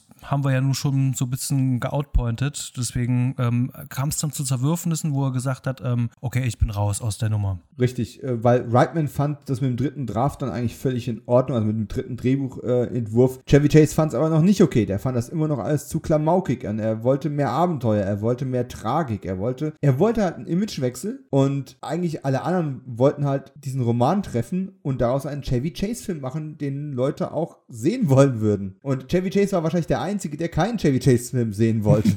genau. Das, da schlägt sich der Bogen so zum, zum Boxoffice irgendwo zurück, ne? Und nachdem dann Ivan Reitman ausgestiegen ist, hat auch äh, William Goldman geschrieben, da gibt dieses wunderbare Zitat, ich bin zu alt und zu reich, um mir diesen Scheiß noch zu geben. Und ist damit, damit rausgegangen aus der Nummer. So, man muss sich einfach nicht dauernd wegen allem ähm, streiten. Goldman musste sich aber nachher trotzdem noch streiten, denn er hat sein komplettes Honorar nicht bekommen und hat später gegen die Produzenten geklagt, um das rauszubekommen. Das ist ja auch so ein Ding für alle, die es nicht wissen. In Hollywood völlig üblich, auch in Deutschland relativ verbreitet, also beim Filmemachen generell. Als Autor wirst du meistens in Stufen bezahlt, weil du bist ja nicht wie ein Schauspieler irgendwie mal zwei Tage oder zwei Wochen oder zwei Monate am Set, um deine Rolle zu spielen und kriegst dann dafür dein, dein Honorar, sondern so eine Drehbuchentwicklung geht ja nicht selten über Monate oder Jahre hinweg. Und dann ist es äh, üblicherweise in den Drehbüchern schon drin, dass du zum Beispiel erstmal ein Exposé schreiben musst bis zu dem und dem Datum. Dann musst du ein Treatment schreiben. Dann musst du einen ersten Entwurf schreiben. Dann schreibst du noch zwei, drei Entwürfe und dann, je nachdem, wie tief dieser Vertrag geht, wirst du dann noch genötigt, um so und so viele Überarbeitungen für jede einzelne dieser Stufen zu liefern. Und dein Honorar wird üblicherweise dann eben danach ausgerichtet, hast du diese Stufe erreicht, hast du diese Stufe erreicht. Hm. Und vor allem wird der Film dann überproduziert, da gibt es dann meistens mal eine Gage on top. Jetzt ist ja aber Goldman ausgestiegen und an der Stelle fangen dann die Streitereien immer an und ich vermute mal, auch wenn ich da jetzt keine validen Daten finden konnte, dass ähm, man Goldman quasi so ein, zwei Stufen am Anfang bezahlt hat. Aber dann, obwohl der Film weiter produziert worden ist und man weiter auf, seinen, auf seiner Vorarbeit weitergearbeitet hat, dass man dann weitere Stufen halt unter den Tisch fallen lassen wollte und er die eingeklagt hat. Gehe ich auch davon aus, ja. So. Aber letzten Endes, als die Drehbuchautoren äh, gelten ja Robert Collector und Dana Olson. Und äh, weißt du, was ich, warum ich vorhin über dieses Und-Zeichen und das, und das Wort Und äh, gelacht habe? Nee, das wollte ich tatsächlich nachfragen. Ist so, es gibt ja die, die, die Writers Guild of America, die WGA. Gilden sind ja eine wunderbare Sache. Die haben ganz, ganz strikte Regeln, wie viele Autoren du kreditieren darfst. Das heißt also, unabhängig davon, wie viele verschiedene Autoren so ein Studio nacheinander immer wieder anstellt, um denselben Stoff zu bearbeiten, du hast ein Limit, wie viele Leute da im Vorspann stehen dürfen. Und wo du zusätzliche Unterscheidungen machst, ist eben mit diesem und, ob du ein und oder ein und benutzt. Denn ein und als dieses äh, und-Symbol bedeutet, dass es ein Autorenteam ist, die zusammen angestellt worden sind, um an denselben Entwürfen zu arbeiten. Und wenn du und schreibst, das Wort und, also mhm. wenn man mhm. unsere beiden Namen zusammenschreibt und äh, ne, Sebastian ja. und Dominik, dann würde es bedeuten, wir haben nicht zusammen dran geschrieben. Das heißt, du hast ein Drehbuch gemacht und ich habe dann wahrscheinlich basierend auf deiner Vorarbeit, habe ich ein zweites Drehbuch gemacht. Alles klar. Aber wenn wir es mit dem Schlüsselzeichen quasi machen, dann hätten wir zusammen als Team diesen Stoff entwickelt und, und, und, und fertig geschrieben. Ein Autor, der an der Stelle schon gar nicht mehr genannt wird, weil ne, das Limit ist bei vier, man hätte ihn noch reinbauen können, aber zumindest ist es inzwischen bei vier. Ich weiß nicht, wie es damals war. Die Regeln ändern sich ja immer mal. Äh, John Carpenter hat natürlich auch sehr viel am Drehbuch mit rumgewerkelt, als man den schließlich in das Projekt reingeholt hat. Aber auch das hat ja noch gedauert. Ne? Nach Ivan Reitman, weißt du, wer der nächste gewesen ist, den man geholt hat? Nee. Experte für Effektfilme? Richard Donner. Dick Donner sollte es machen. Mr. Superman. Der ja auch Effekte immer wieder drin hat. Selbst sein Scrooge, äh, sein, ähm, ja, wie heißt das? Äh, die Geister, die ich rief, mhm. hat ja relativ viele Effektshots drin gehabt und sowas. Und den fand man dann den idealen Mann. Äh, das, der hat immerhin auch acht Monate an dem Projekt gearbeitet. Ja? Und so ist halt die Zeit wirklich einfach immer weiter ins Land gegangen. Goldman hat ja schon, ich glaube, Jahre dran gearbeitet. Dann acht Monate lang das Team Olsen und Collector, was ein Name, ähm, er sollte Actionstar werden. Robert Collector. Hat, hat übrigens keine große Drehbuchkarriere mehr gemacht, sorry. Wird mir hier auch rot angezeigt. Rot? Oh, bei Wikipedia? Ich habe äh, sowohl IMDb als auch Wikipedia ja, auf. Ja, ja, also die, die, die Vita ist recht übersichtlich. Äh, sein Partner hat noch ein bisschen was gemacht, äh, Dana Olsen, aber jetzt auch nichts, wo ich extra einen Shoutout für raushauen müsste. Ja, und äh, wie gesagt, dieses Duo und Richard Donner acht Monate nochmal investiert, hat auch nicht funktioniert. Chevy Chase wollte immer noch weniger Comedy haben. Und Richard Donner dann auch irgendwie, ne, was soll das hier? Ich bin raus. Und mhm. dann hat irgendeiner John Carpenter vorgeschlagen, der ja, ich habe es vorhin schon erwähnt, eine ziemliche Flaute hatte. Er hat immer wieder versucht, Projekte zum Laufen zu bringen. Manche reden von bis zu einem halben Dutzend Filme, die da äh, gescheitert sind, schon in der Entwicklungsphase. Mindestens drei sind auch in, der, äh, in Wikipedia verzeichnet. Äh, Exorcist 3 zum Beispiel war er im Gespräch gewesen, hat auch nicht geklappt. Und dann hat man ihn eben hier dazu geholt. Warum holen wir nicht John Carpenter? John Carpenter hat dann mit diesem Autorenduo nochmal 18 Monate am Drehbuch geschrieben um dieses Drehbuch abenteuerlicher zu machen, ernsthafter zu machen. Diese ganze Romantic-Story äh, mit Daryl Hannah ist da quasi erst wirklich richtig reingekommen, weil das war vorher kein tragendes Story-Element. Es sollte aber quasi helfen, um noch ein bisschen ein größeres Risiko reinzubringen, ein bisschen mehr Bewegung reinzubringen, dass es nicht nur um diese eine Figur äh, ich-bezogen sich irgendwo rankt und ein bisschen Varianz reinkommt. Mhm. Das ist in der Zeit alles so noch mit, mit äh, reingekommen und ja, John Carpenter, ich kann es mir echt vorstellen. Ich meine, er ist immer ein unabhängiger Geist gewesen, er hat eigentlich Er hat zwar klar ständig äh, Kämpfe mit seinen Produzenten und Finanziers gehabt, aber er war ein unabhängiger Filmmacher und nicht wenige mhm. seiner Filme hießen eben John Carpenters They Live. Der Name ist ja untrennbar mit den Filmen verbunden und seine Musik gehört untrennbar dazu. Und jetzt kommt auf einmal Warner Brothers und sagt, wir haben ja ein Chevy Chase Star Vehicle, du bist jetzt hier Auftragsarbeiter. Mhm. Dass der da erstmal keinen Bock drauf hatte, leuchtet irgendwie ein. Ist auch so typisch Carpenter, wie man sich das vorstellt und sagt, ey, hab Hits genug gehabt, was soll der Scheiß? Aber gleichzeitig hat er halt damals auch das Filmemachen noch echt geliebt. Und vier Jahre lang keine Filme zu machen, ist halt irgendwie auch scheiße. Mhm. ja. Also, was auch immer es im Endeffekt gewesen ist, während Chevy Chase 10 Kilo abgenommen hat, weil er wusste, er wird viel körperbetont arbeiten müssen mit dem Effekte-Team, hat sich eben John Carpenter dann an diesen, an diesen Dreh dran geschmissen. Ja, wäre es besser gewesen, wenn es ein richtiger John Carpenter-Film gewesen wäre? Es, äh, das ist wirklich eine schwierige Frage, weil die, wir, wir haben es ja jetzt schon mehr oder weniger schon gut outgepointet, äh, dass das hat fünf Jahre lang bei Chevy Chase im Kopf gegärt. Und der durfte sehr wahrscheinlich nicht selber die Regie führen. Das war wahrscheinlich die Be Bedingung der Produzenten. Die haben gesagt, da hätten wir gerne jemanden, der eben halt Ahnung hat vom Fach ist und der das halt stilsicher halt macht. Deswegen halt Richard Donner, Ivan Reitman, das macht da ja schon Sinn. Und die wussten auch alle in Hollywood, dass der Carpenter halt einfach nur äh, schnörkellos inszenieren kann. Die wussten, der hat eine Flaute, den kriegt man für ein bisschen weniger Geld, aber dann wird die Sache eben halt auch rund. Und wir brauchen jemanden, der auf Chevy aufpasst. Und so liest sich das halt raus. Also das ist jetzt wirklich so ein bisschen, die Indizien, die wir haben, sprechen dafür, aber schaut man sich diese Doku an, von der wir vorhin schon gesprochen haben, oder dieses, ähm, naja, dieses kurze äh, HBO-Format da, da siehst du es eben halt auch, dass er diese klassischen Regiegesten ja auch macht und er den Leuten zeigt, wie er sich das vorstellt. Und ähm, Carpenter sitzt in seinem Stuhl daneben und raucht halt die ganze Zeit Zigaretten.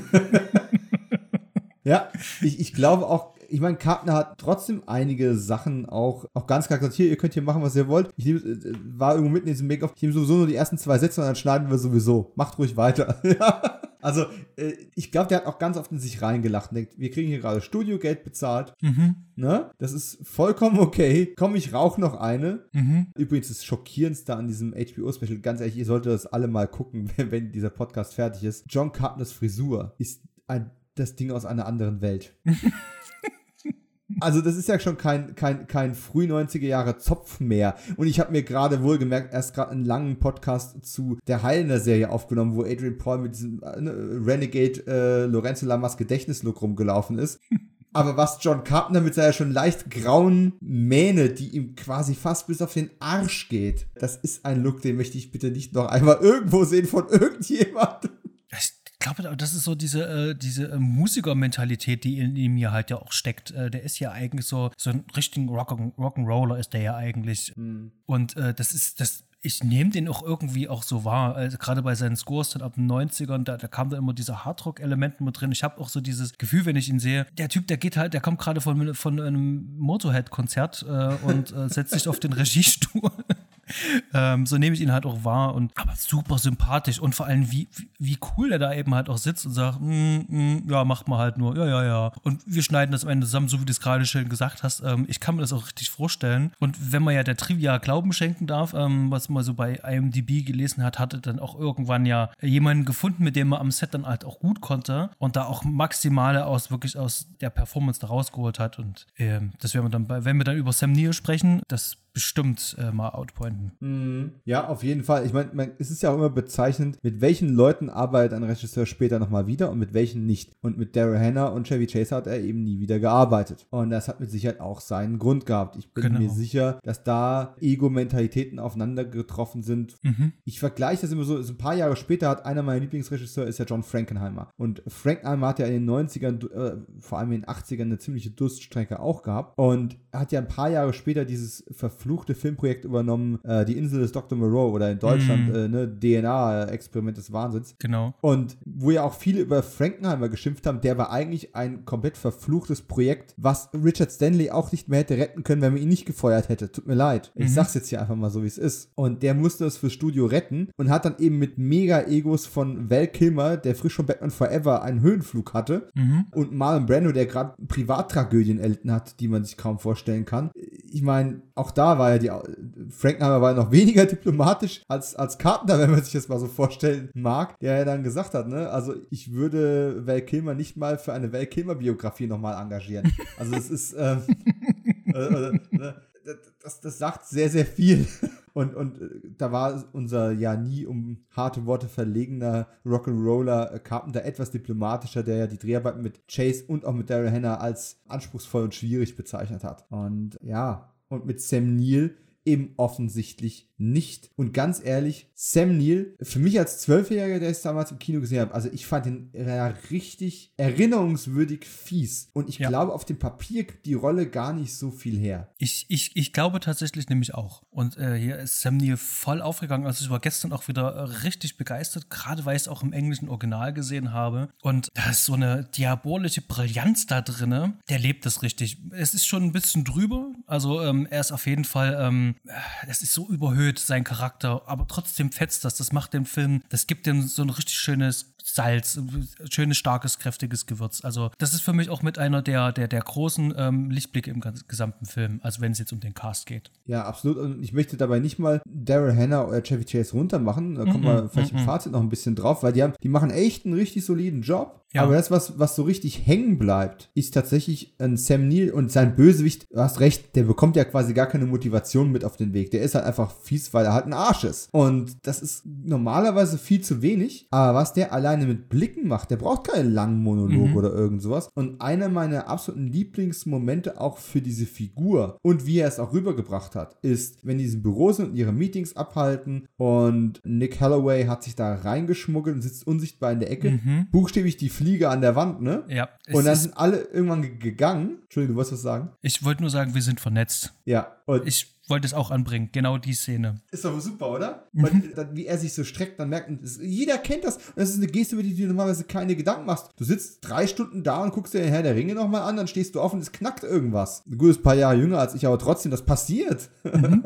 und, und wie der sofort schaltet und, und aufgrund eines Knacken, was wirklich leise war, es war ja kein übertriebener Foley, den die da eingesetzt haben, es war ein leises Knacken, weiß der sofort, was Sache ist und reagiert entsprechend. Und diese Konfrontationsszene, gut, sie wird ein bisschen untergraben von dem doch etwas albernen äh, Walk of Shame, der er danach hinlegt, mit der an, an, an der Schläfe angekickten Pistole. Ja.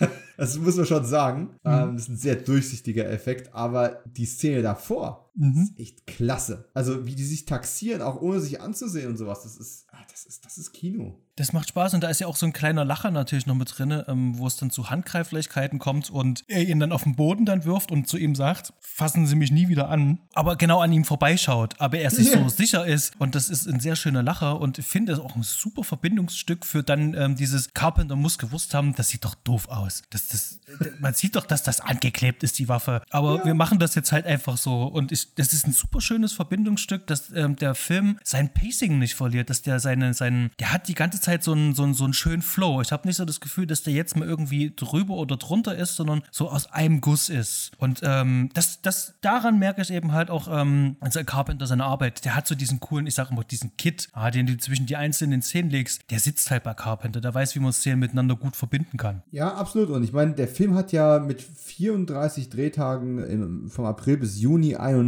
84 Drehtage heutzutage, äh, gerade für ein Indie-Projekt oder sowas, oder für ein Mid-Level, Mid-Budget Budget gibt es ja gar nicht mehr, ist ja fast ausgestorben, ist das relativ viel. Mhm. Aber für so, ähm, ich meine, die Effekttechnik, es ist ja schon ein CGI-Film, auch wenn es nicht CGI wie im heutigen Sinn ist. Heute würdest du das Gesicht scannen, äh, 3D, 3D rotoskopieren und würdest es, würdest es alles im Computer erzeugen oder würdest es mit MoCap machen. Mhm. Was sie damals für einen Aufwand noch betreiben mussten, in einer Mischung aus manueller Arbeit und tatsächlich chem chemischer oder physischer Kopie, Film auf Film und solche Geschichten, diese Montagen. Da ist noch richtig viel Handwerk drin. Das ist ja noch, noch Kinderschuhe alles. Das 84 Drehtage eigentlich echt straff. Das ist richtig. Also es ist ähm, vor allem bei den, also wirklich, das sind ja wahnsinnig viele Effekte. Jetzt am Ende des Tages, ähm, wir jetzt 2020 äh, mit diesen ganzen Comic-Verfilmen natürlich sehr verwöhnt sind, was Effekte betrifft. Also ich erinnere mich bloß an Doctor Strange. Das Wahnsinn, was da eigentlich alles passiert, nimmt man diese Form von äh, Fülle von Effekten gar nicht mehr so wahr. Und da steckt aber trotzdem ziemlich viel drin. Also in vielen Szenen steckt da viel drin. Aber auch, und ich weiß nicht, wie es dir da geht, Practical Effects. Ich sehe da ganz viele schöne, klassische Practical Effects, die einfach Spaß machen.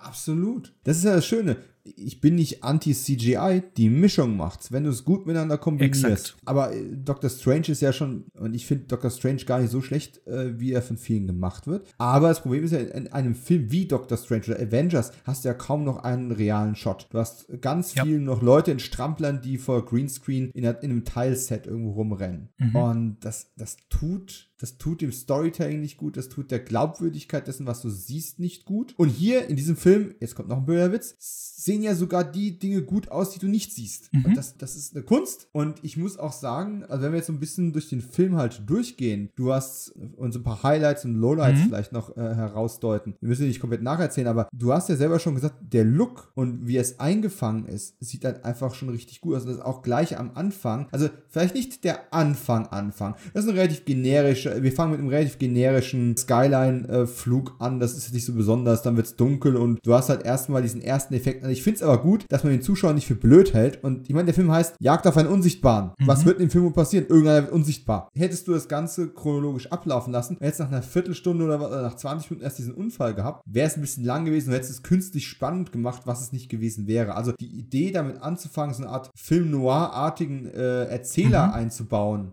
Einen unsichtbaren Erzähler. Verstehst du? Also es ist super. es ist, es ist gleichzeitig in, in Drehbuchterminologie. Es mhm. ist offscreen und gleichzeitig Voice-Over. Das gibt es normalerweise überhaupt nicht. Entweder es ist ein Voice-Over oder es ist offscreen.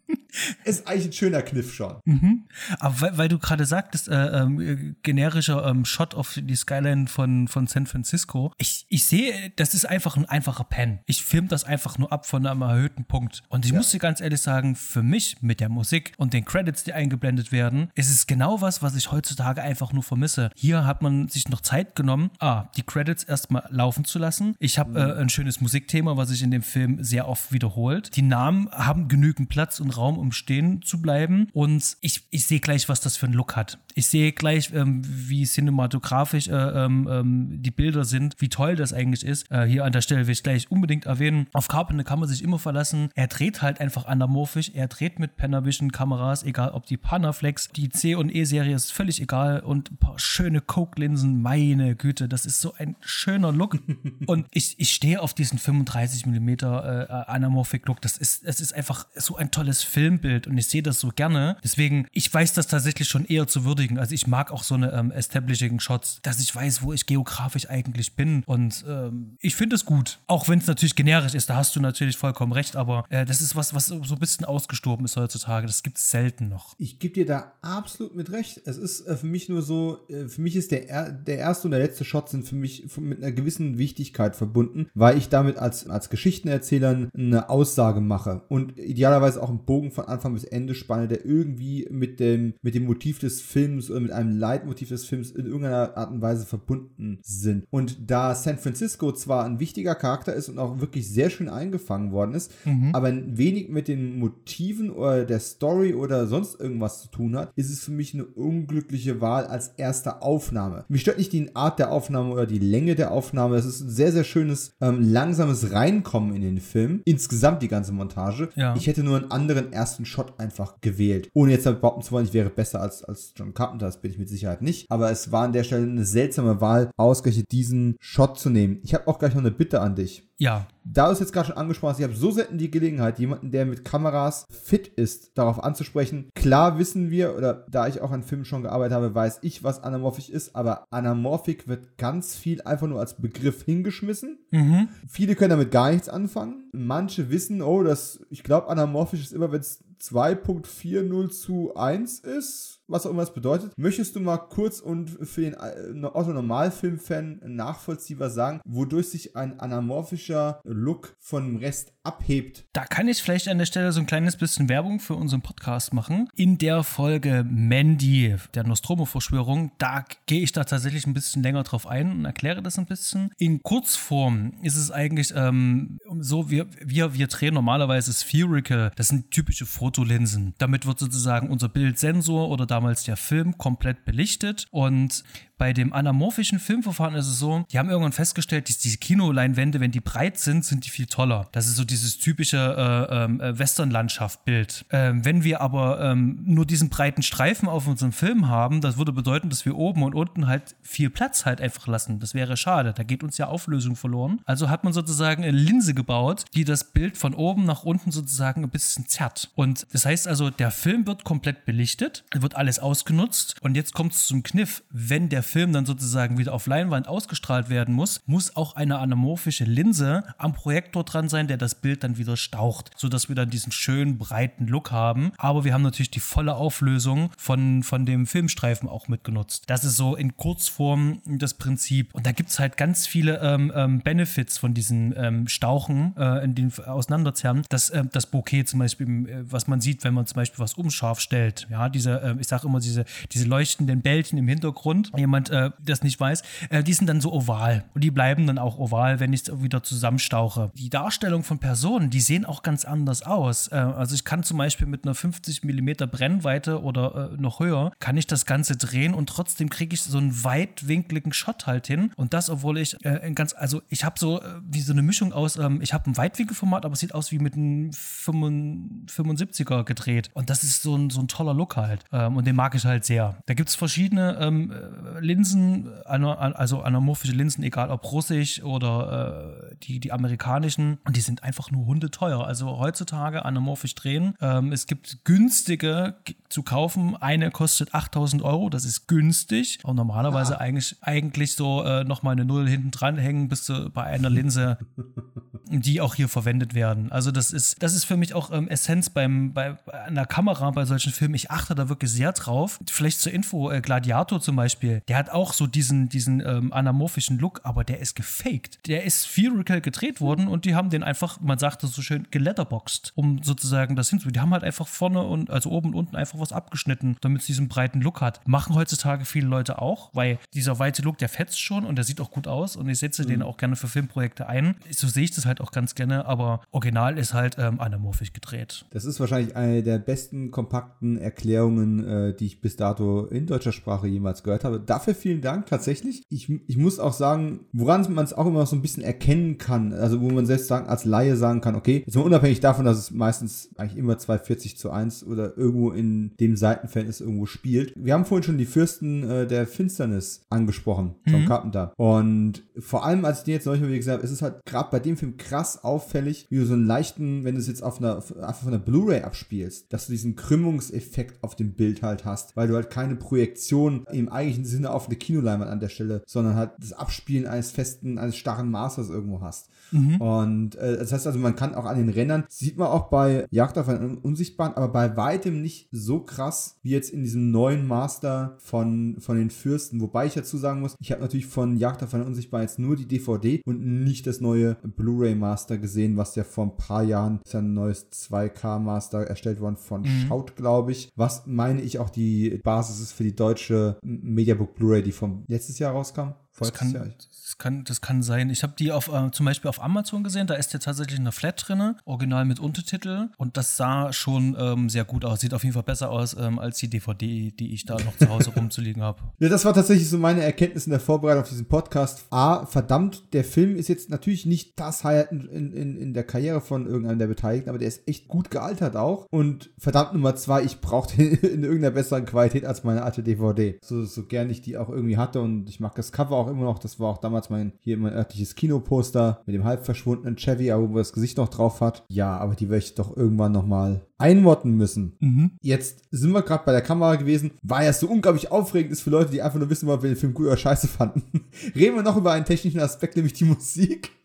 Du hast nämlich auch gerade die Musik schon angesprochen, weil am Anfang dieses schöne Thema schon eingesetzt worden ist, was immer wieder wiederholt wird. Und eine der Auffälligkeiten ist ja, dass der, dass der Rock'n'Roller, wie du auch so schön gesagt hast, äh, mhm. Carpenter diesmal nicht selbst den Score gemacht hat, sondern dafür eine Komponistin rangeschafft hat. Mhm. Shirley Walker. Und Shirley Walker, ich mag die. Also ich mag die jetzt nicht nur, weil dieser Score wirklich sehr gut ist und auch für einen Carpenter-Film gut passt, ohne dass es Carpenter-esque ist. Also es ist nicht wie bei modernen Filmen wie The Guest oder irgendwas, die versuchen, äh, oder ne, die versuchen, diese Carpenter-Vibes zu erinnern. Mhm. Wobei The Guest das gut gemacht hat. Aber ich weiß nicht, Shirley Walker hat eine sehr eigene Art und sie harmoniert aber sehr, sehr gut mit, mit, mit Carpenter. Und leider ist sie ja 2006 schon gestorben. Mhm. Ich möchte nur mal kurz ein paar Highlights die ich persönlich auch sehr gut fand, kurz erwähnen. Sie kam ja, als sie, als sie äh, den Unsichtbaren gemacht hat, kam sie direkt von der abgesetzten Flash-Serie mit John Wesley Shipp als der Rote Blitz. Mhm. Und die ging, ist ja 90, 91 produziert worden, war nach einer Staffel äh, als galt als gefloppt, ist abgesetzt worden und direkt danach kam quasi ihr Gig für Warner, jetzt hier den Unsichtbaren zu machen. Sie hat später noch an unter anderem Serien gearbeitet wie Viper, quasi das 90er Jahre Knight Rider, wenn man so will, die Batman Animated Serie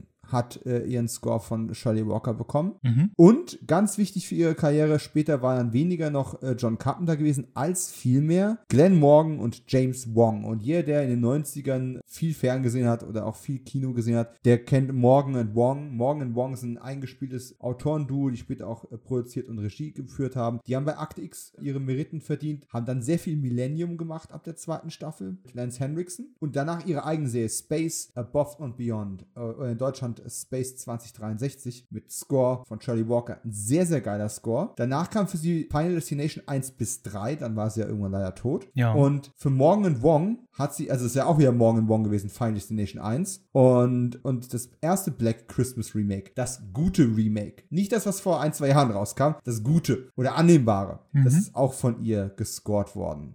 Aber natürlich reden wir über Carpenter, dann reden wir auch über, na, Flucht aus L.A. Genau. Ich bin ja wahrscheinlich der eine Mensch, der behauptet, der Flucht aus LA Score ist besser als der von die Klapperschlange. Oh, das, das, das, das, ist, äh, das ist eine gewagte These. Ähm, ich kann sie zumindest nachvollziehen. Ich kann sie nachvollziehen. Ich finde den Score, ich habe den tatsächlich nämlich ähm, vor knapp einem Jahr das allererste Mal gesehen. Ähm, ich bin nie dazu gekommen und habe mir eine, alte verranzte DVD bei irgendeiner so ähm, Rebuy-Plattform da geholt. Und meine Herren, also ja, es hat irgendwie Spaß gemacht, äh, der Score, aber der erste der, der lief auch so lange bei mir runter. Also es ist schwer. Begründe deine, deine Entscheidung. Ähm, ganz einfach. Sie haben ja im Grunde viele Sachen beibehalten. Das, das, vor allem das Leitthema ist ja sehr an die Klapperschlange angelegt. Mhm. Und so ikonisch das bei ähm, Escape from New York auch gewesen ist, also bei der Klapperschlange. Escape from LA hat einfach das gemacht, was eine gute Fortsetzung macht. Es ist nuancierter, es sind mehr Elemente drin, es ist verspielter, es passt besser in die Zeit. Es passt auch mehr zu diesem Gaga-Ton, den der Film generell mhm. hat. Und es hat einen größeren größeren Coolness-Faktor noch dadurch, dass man noch mehr gerasselt und gerattert und ge geplinkt und geplonkt hat. Gerade das, das Thema, was auch in Verbindung mit dem Snake Light-Thema im Showdown läuft, hm? der eine der besten Endsequenzen in allen Karten der Film jemals ist, muss man einfach so sagen. Nichts gegen den Kultfaktor von der Klapperschlange, aber was sie am Ende von Flucht aus der Ada machen, ist einfach nur Ach, das ist, das ist exzellent. Das, das, ach, kann ich gar nicht genug feiern. Das ist ein richtig guter Score. Ja, dazwischen so ein paar generische Clipperstücke. Da ist der Atmo-Track, den Carpenter für den ersten Film gemacht hat, überlegen. Mhm. Aber gerade das Leitthema, Title Sequence, uh, End Credits und sowas, das, das, das finde ich hier alle, also Showdown, finde ich alles hier ein bisschen besser ausgearbeitet. Und wenn du dir die Neuaufnahme von Carpenter selbst anhörst, ich bin sicher, die hast du gehört, mhm. äh, er hat ja seine, seine, seine, so eine Art Best-of rausgebracht, ja. wo, er, wo die neu arrangiert hat. Klar, auch passend zu seinen Tourneen, die er äh, abgehalten hat. Sehr empfehlenswert übrigens. Da klingt das Klapperschlangen-Thema doch mehr nach seiner Kooperation mit Shirley Walker an dem Klapperschlange 2-Thema. Mhm. Äh, weil auch da einfach viel mehr noch. Ja, die Simplizität finde ich gut und die passt auch wie Faust auf Augenklappe beim ersten Film. Dumme Wortspiele, ich, ich kann es nicht, nicht bleiben lassen, es tut mir leid. Dafür geht ein Fünfer in die Wortwitzkasse. Aber so sehr ich das, das Simple auch mag, das andere rockt einfach mehr. Und du bist derjenige, der ihn einen Rocker genannt hat. Und da hast du vollkommen recht. Und ich finde, es rockt mehr. Er, er, hat ja immer noch mit dran gearbeitet, aber Shirley hat eben auch noch eine Perspektive von außen mitgegeben. Und das, ich finde, es ist eine sehr, sehr schöne Kooperation von den beiden. Mhm, auf jeden Fall. Ähm, ich mag den Score wirklich sehr. Der passt sehr gut. Auch wenn ich es natürlich gerne gesehen hätte, dass er hier seinen eigenen Score macht. Aber ich kann mir schon vorstellen, bei dieser ganzen Vorproduktion, der wird sich gedacht haben, Leute, ihr könnt mich mal. Ich mache hier keinen Finger mehr krumm. ich werde hier das tun, was von mir verlangt wird, wofür ich bezahlt werde. Und ich mache das ordentlich. Ich mache das gut, aber ich mache keine Musik, auf gar keinen Fall. Und ja, glaube ich auch. Und die Shirley ist ja auch, ich würde wetten, die war damals bei Warner fest im, im Staple drin, wie man so schön auf Deutsch sagt. Weil die hat ja, wie gesagt, auch die Batman Animated Serie, genau. Serie gemacht und solche Sachen. Das ist ja alles so aus einem, ähm, aus einem Schlag irgendwo gekommen. Ja, jetzt haben wir ganz viel über Technik gesprochen. Lass uns noch ein bisschen die, die High- und Lowlights des Films rauspicken. Äh, er fängt ja, haben wir gerade gesagt, schon mit, einem- mit einem kleinen. Äh, Im Grunde wird ja viel im Rückblick erzählt, Mhm. mit so einer Erzählerstimme. Etwas, was mich. Ich liebe Film Noir, Mhm. aber falsch oder penetrant eingesetzt gehen mir solche Voice-Overs auch ganz schnell gegen den Strich. Mhm. Meine Frau will mit mir unbedingt Dexter gucken. Mhm. Und ich finde grundsätzlich Dexter eine interessante, nette Serie, zumindest am Anfang noch. Aber da ist so viel Voice-Over drin, dass ich immer wieder denke, jetzt halt doch bitte mal die Fresse. Sei ruhig. Ich mache den Ton aus, damit ich die Bilder genießen kann. Aber erzähl mir nicht nochmal, was in deinem Kopf alles vorgeht. So krank und spektakulär ist das alles gerade gar nicht. Mhm. Ja, es ist sehr banal. Hör auf. Hier passt's, oder? Hat sich jemals gestört? Nee, gar nicht. Also ich finde tatsächlich, also das hätte ich wirklich gesagt, ähm, es gibt so viele Filme, wo es schlecht läuft, aber hier läuft es richtig gut und es funktioniert. Das trägt auch zur Stimmung des Films sehr gut bei. Magst du Film Noir? Kennst du Film Noir größer? Oder ist es was, wo du äh, jetzt äh, aus der, aus der Genre-Film-Ecke kommt, eher weniger Berührungspunkte mit hast? Tatsächlich ist das so eine, äh, auf jeden Fall eine große Baustelle. Einige Sachen habe ich gesehen. Ich habe tatsächlich die, die ganzen äh, Neo-Noirs habe ich größtenteils gesehen. Und wir selber hatten auch mit der Nostromo-Verschwörung äh, einen Post-Noir-Film aus Japan besprochen von Akira Kurosawa. Und da hatte ich mich schon in die Materie auch reingelesen. Und es gibt halt so, so, so ein paar äh, Filme, gerade von, von Billy Wilder, die man da gesehen haben soll. Und ich lasse mich da auch gerne zum Beispiel von äh, äh, ein Filmarchiv, äh, lasse ich mich da auch sehr gerne noch inspirieren. Die haben da auch so ein paar Klassiker besprochen. Und jetzt geht es sozusagen nur noch darum, ich müsste die mir tatsächlich in einer vernünftigen Version einfach mal zulegen und ähm, dann halt einfach mal anschauen. Also es ist riesengroß ähm, auf der Agenda und ich möchte das gerne nachholen, weil es reizt mich sehr. Aber ich habe da wirklich eine riesengroße Lücke und die möchte ich gerne aufarbeiten. Und ähm, wenn jemand Empfehlungen da für mich hat, ähm, äh, immer her damit, ähm, schickt mir das einfach ungefiltert zu. Äh, und das kommt alles auf meine To-Watch-Liste im Bereich Film Noir. Ich habe nebenher gerade schon mal eine Liste für dich geschrieben, die kommt Ach. nachher als Perfekt. Nachricht. Ja, ich meine, 90er waren ja auch so eine Brutstätte des Neo-Noir. Da ist ja einer nach dem anderen gekommen. Äh, Da hat es ja richtig geknallt. Hier äh, in, in Kürze spreche ich über Kill Me Again von äh, John Dahl und der hat ja dann noch Red Rock West und wie sie alle hießen gemacht. Das war ja eine ganz, ganz große Phase, aber auch der Film Noir. Gerade du aus der Kameraperspektive wirst es einfach sehr zu schätzen wissen. Und was die, wenn ich mir gerade moderne Serien, die viel gelobt werden, auch für ihre Bildsprache, sei es jetzt ein, keine Ahnung, Breaking Bad, Better Call Saul, haben wir im Vorgespräch schon mal kurz drüber gesprochen, ne? Und äh, oder Ray Donovan, die haben so viel von der Film Noir Bildästhetik übernommen. Ja, das, sehr viele Filme haben Wahnsinn. das mit überliefert. Also selbst äh, äh, ein Ridley Scott ähm, hat sich für Alien daran bedient. Selbst äh, äh, Noir-Elemente werden im Blade Runner ja auch äh, richtig aufgegriffen. Gerade das, äh, ähm, dieses Narrator-Motiv, was sie glücklicherweise in den äh, neueren Schnittphasen dann wieder rausgenommen haben. Ähm, aber selbst das war ja da auch nochmal mit drinne. Und wie gesagt, ich bin halt immer ähm, über die Referenzen gestolpert. Die habe ich tatsächlich auch gesehen. Auch sowas wie Chinatown. Und äh, ist auch im Büro auch regelmäßig Gesprächsthema. Aber tatsächlich wirklich diese Klassiker und ich glaube, dieser eine äh, ganz große, ähm, den hatte auch der Max von der Wiederaufführung besprochen, äh, von Billy Wilder. Ich komme gerade nicht auf den Namen. Ja, es, es, gibt, es gibt tonnenweise, die- man müsste ja auch die ganzen Humphrey Bogart-Filme und, Ja. und Konsorten, ne? Robert Mitchum hat einige sehr gute gemacht, auch ein paar we weniger gute. Aber das sind einfach so Elemente, die, mich, die mir hier auch unterkommen. Letzten Endes auch dieser Look des unsichtbaren Manns. Natürlich ist da auch viel aus den Schwarz-Weiß, der unsichtbare Film, übernommen worden. Ja. Äh, aber dass du dieser, diesen, diesen Trenchcoat- und Hut-Look, was ja auch dieser klassische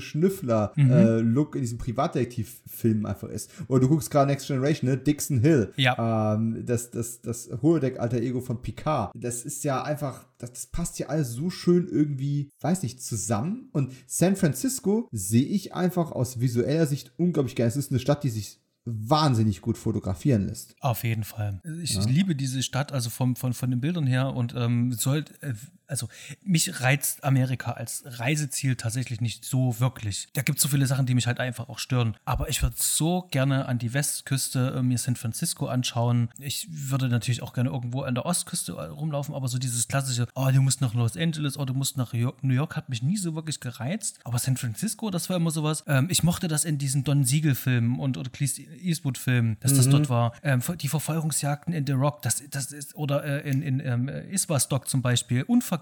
Oh mein Gott, ist was doch, ist fantastisch. Über ihn redet kein Mensch mehr. Warum ist Ey, das so? Der, der, der kommt bei uns im Podcast dran. Versprochen. Ich sag dir's. Wir sprechen darüber. Das ist einer meiner Lieblingsfilme. Ah. Das, das ist so ein großartiger Film. Es wird tatsächlich zu wenig drüber gesprochen. Das Ja. werden wir auf jeden Fall reparieren. Sehr, sehr gute Sache. Ich höre mir übrigens auch die Mandy-Folge noch an, nur ich habe den Film noch nicht gesehen. Empfehlung auch äh, unser äh, lieber geschätzter Kollege, der Patrick Lohmeier, hat dann auch den äh, Audiokommentar eingesprochen. I dafür. know, I know. Ja, Und ja. auch der äh, lohnt sich. Ähm, das macht echt Spaß. Ich habe mit Patrick ja auch zwei sehr launige Audiokommentare aufgenommen und ich freue mich da wie ein Schnitzel drauf. Es hat sich irgendwie nur noch nicht ergeben. Ich habe so viel zu gucken momentan. Oh, Überraschenderweise auch viel aus den 90ern derzeit. Aber das kommt mit Sicherheit noch. Ist was, Doc. Sorry, da musste ich jetzt kurz drauf anspringen. Es ist äh, alles, alles richtig und ist auch ein wichtiger Film. Aber ich habe eine Frage. Was ist bei dir jetzt bei dem Film gerade beim Unsichtbaren? Was ist denn so dein Lowlight? Wo sagst du, wo ist dann so ein schwacher Moment? Da erwischst du mich jetzt fast auf den falschen Fuß, weil ich gerade noch sagen wollte, wie schön einige von den Aufnahmen waren, wenn Chevy Chase oben äh, die Straße überquert und du dann Ach quasi so. mit diesem anamorphigen, äh, anamorphischen Look quasi runter auf die Stadtschluchten schaust. Ne? Oh, oder, oder auch diese eine Szene, wo, wo die Figur Nick äh, Holloway in diesen Wagen reinsteigt und er dann irgendwo unsichtbar auf der Gasse steht und, und Sam Neill sich mit ihm unterhält und du auch dann diese wunderbaren Vista-Aufnahmen hast. Das ist einfach, ah, Das ja, ist, äh, printed. Das, ist- ja, das ist, ein, das ist so ein toller Look. Ich liebe das bitte. Das ist witzig, dass du auch die Szene äh, ansprichst. Ich äh, tatsächlich hätte die jetzt auch tatsächlich auch genau dafür genommen. Die, die, die Straßenschluchten ähm, bieten sich gut an. Da kann man auch den Kameramann, den William L. Frager hier auch ruhig mal äh, nennen, der was von seinem äh, Handwerk versteht und auch weiß, was gutes Framing ist und wie, wie man tatsächlich auch ähm, gute Objektive auswählt für die Shots, die man halt auch braucht, um Effekt zu erzielen. Und der ganze Film, äh, der ist so ästhetisch. Also egal wo die sind, es sieht immer toll aus. Es ist toll geleuchtet, selbst wenn sie draußen sind. Die, die Stimmung, die, die, die kommt ganz viel auch durch die Kameraarbeit. Es geht zumindest mir so. Ja, es wird ja auch tatsächlich sehr viel visuell erzählt. Es gibt relativ wenig Exposition, warum dieser Unfall jetzt wirklich passiert ist. Also normalerweise, die meisten Filme, die so aufgezogen sind, würden sich damit auch beschäftigen, das wieder umzukehren, rückgängig zu machen. Was haben die da eigentlich erforscht? Und das ist hier so ein, nicht mal ein B-Plot, das ist ein C-Plot, der irgendwann einfach geschlossen wird. Und nee, das ist, ich finde das richtig gut. Auch diese, diese, dieser Herrenclub, den es da gibt, ne? Äh, Das, was es für eine Location einfach ist, was für eine Schwere äh, das mitbringt. Und dann im, im, als Kontrast dazu dann dieses, dieses isolierte Gebäude, was da am Strand steht, was ja auch die Isolation von Nick Holloway irgendwo widerspiegelt, der Figur. Und was ja auch Chevy Chase wichtig war, dass es eben nicht jetzt darum geht, dass er irgendwie Frauen in die Umkleide folgen kann, äh, sondern dass, also nicht, dass, dass dieser voyeuristische Aspekt bedient wird, sondern eben vielmehr die Tragik, die damit einherkommt, dass du auf einmal von deiner Gesellschaft komplett isoliert bist. Und das ist halt auch wieder schön an der Sam Neill-Rolle, wie, wie er dann so, so spöttisch eben sagt, ne, keine besonderen äh, politischen Überzeugungen, keine Verpflichtungen, kein Geist. Der Typ war im Grunde schon unsichtbar, bevor er unsichtbar wurde. Und, und ich würde wetten, Nick Holloway hat das nie so empfunden, bis er tatsächlich keine Möglichkeit mehr hatte, risikofrei mit seinem Umfeld zu interagieren. Und letzten Endes ist das Ganze auch gleichzeitig Jetzt, pass auf, jetzt kommt was Blödes. Das ist im Grunde eine Mischung aus Ghost, Nachricht von Sam, trifft auf Alf. weil, weil du, du hast diesen, diesen Unsichtbaren, der mit der Umwelt interagiert und hast das mit schönen Spezialeffekten irgendwie ummalt, hast aber gleichzeitig diesen, äh, der, der haupttreibende Plot ist irgendwie so, er muss sich versteckt halten, weil sonst wird er von der Regierung eingefangen und für Experimente missbraucht. Okay, Und es ist witzig es ist, es ist witzig. und romantisch. Okay, ähm, ich habe das nicht kommen sehen. Ähm, da hast du mich jetzt eiskalt erwischt, aber das ist. Ähm, ich glaube, äh, wenn ich irgendjemanden diesen Film schmackhaft mache, werde ich dich zu zitieren wissen. Hast du Bock auf eine Mischung aus Alf und Ghost Nachricht von Sam? Äh, Meine Guck, Herren. Jagd auf einen Unsichtbaren. Druckt aufs Poster, bitte. Oh weh, oh weh. Aber ich weiß, was du meinst, ja. Mhm. Die Themen, Ah, ähm, oh die, die, die, die Themen, die's, äh, auf die es halt ankommen. Mhm. Also, lass mich kurz überlegen. Du hast mich nach Lowlights gefragt. Ich möchte es ja auch ernsthaft beantworten. Ja. Mm, Der Film hat eine teilweise etwas episodische Struktur. Das, das hüpft ein bisschen sehr viel durch die Gegend, um einfach, dann merkt man auch, wie viele Leute daran gearbeitet haben. Und die Aussage muss noch mit rein und die Aussage muss noch mit rein. Komm, wir machen jetzt hier nochmal ein Voice-Over, damit wir noch sagen können. Früher habe ich mir Unsichtbarkeit cool vorgestellt, heute leide ich. Und zack, und dann kommt noch ein Gag, weil er diesen Arm hochreißt und ihn auf der Straße niederschlägt, äh, weil er den, den Unsichtbaren nicht gesehen hat. Also so viele schöne Momente, aber es ist dann, es hüpft schon schon ein bisschen rum. Du kannst halt mit vielen Sachen nicht in die Tiefe gehen, wirklich so. Mhm. Also es werden viele nette Ideen und Konzepte und Überlegungen hingeschmissen, wie so ein Wegwerfsatz, wie zum Beispiel, ich kann nicht mehr schlafen, ich sehe meine Augenlider durch und sowas. Mhm. Was A, ein guter Gag ist, B, auch gar nicht so doof ist, weil, okay, darüber habe ich mir tatsächlich vorher noch nie Gedanken gemacht, dass wenn du unsichtbar bist, du durch deine Augenlider durchsiehst. Gleichzeitig könnte man aber auch sagen, ja, dann legt der halt eine, eine, eine Schlafbrille übers Gesicht, äh, so, so, so eine komische Binde da, müssen genug andere Leute auch machen. Es wird, wenn einige Sachen einfach nicht richtig erforscht, aber es ist viele, es sind viele, es sind viele interessante Ansätze da. Und mir ist, als ich ihn das erste Mal gesehen habe, gar nicht aufgefallen, wie viele Dinge nur angerissen, aber nicht wirklich vertieft werden.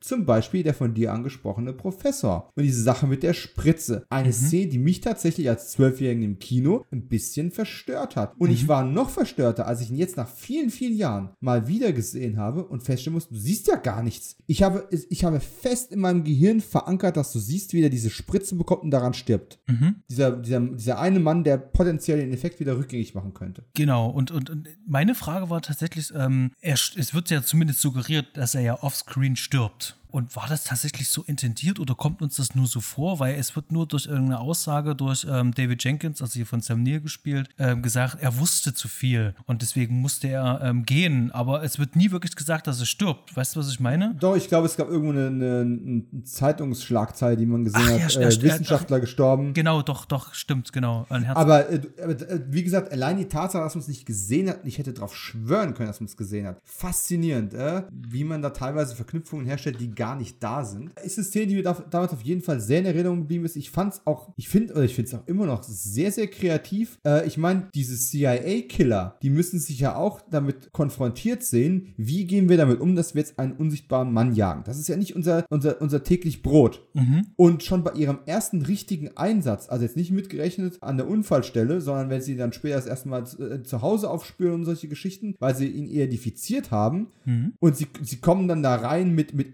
Infrarotbrillen und sie sprühen den Raum voll, um zu sehen, ob sie irgendwo auf Widerstände treffen. Voll clever. Auf jeden also, habe ich irgendwie nicht erwartet, habe ich mir vorher damals nie Gedanken drüber gemacht, wie ich das, wie sehe ich denn den Typ? Ja, was soll ich machen? Reißen in den Raum reinwerfen? Nee, das ist eine echt gute Lösung so.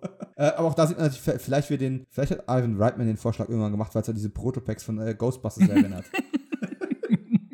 Genau. Wer weiß, wer weiß. Nee, aber relativ wenige Lowlights. Äh, ich finde es ein bisschen schade, dass tatsächlich dann, also nicht mal ein Hinweis gegeben worden ist. Äh, das Gebäude dematerialisiert ja komplett Mhm. und es bleibt ein bisschen offen, ob das dann wirklich, äh, zumindest für mich bleibt es offen, ob das ein wirklicher dann ein Trümmerhaufen ist. Hat sich das komplett entmaterialisiert oder ist es nur komplett unsichtbar geworden? Wenn es sich, es ist jetzt, wird ja suggeriert, dass es sich komplett atomar aufgelöst hat, was die Frage einfach aufwerfen würde, warum passiert Nick das nicht? Weil das eine ein lebloses und das andere ein lebendes Objekt ist oder was auch immer. Man muss sich da zu viel zusammenreimen. Mhm. Und ich jetzt, man hätte es sich auch ganz einfach machen können zu sagen, äh, nö, das Gebäude ist immer noch da, es ist halt komplett unsichtbar. Okay, das schluck ich. Da muss ich nicht weiter drüber nachdenken. Mhm. Und die Heilmethode ist ja auch weg in der Sekunde, wo der Professor weg ist. Machen wir weiter mit dem Film. Aber so wirst du ein paar Mal im, im Hinterkopf ausgestoppt. Mhm. Aber es ist jetzt nichts, was mich wirklich runterzieht, was mir die Sache irgendwie kaputt macht. Ich finde es ich finde die Beziehung sehr schön. Eine meiner Lieblingsszenen damals, und wohlgemerkt als Zwölfjähriger, war mir Dating von Erwachsenen nicht gerade eine Lieblingsszene im Film, weil ich wollte geile Effekte sehen. Mhm.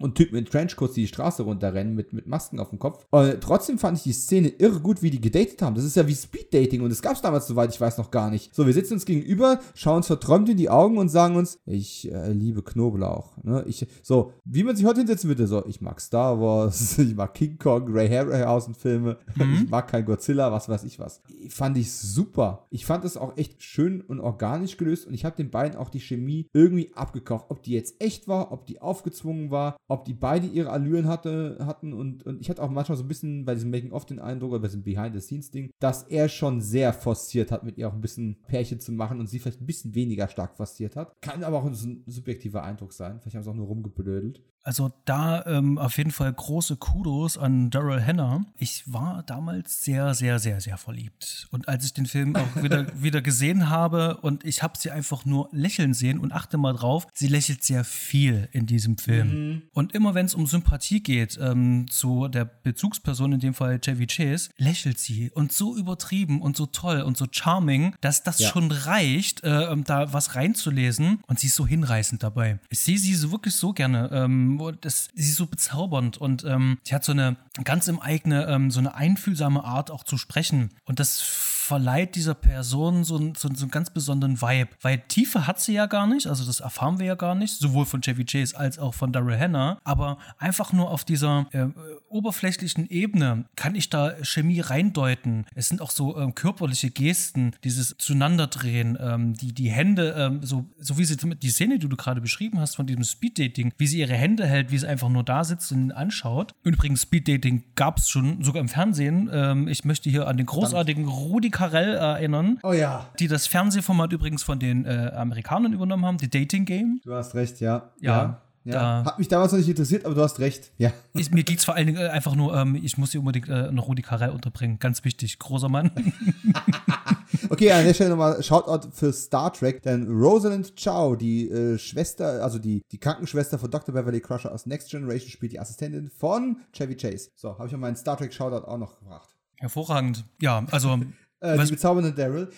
Ganz ehrlich, ich habe Splash ewig nicht mehr gesehen, aber ich glaube, das ist tatsächlich mein äh, Lieblings-Daryl Hannah-Film. Ich überlege gerade. Also die Frau, die war Splash. Die Frau war mit dem Unsichtbaren zusammen, die war 30 Meter groß. Oh mein Gott. Und dann hat sie, ähm, ähm, war sie mit Bill zusammen, also eine sehr ikonische Frau, genau. genau.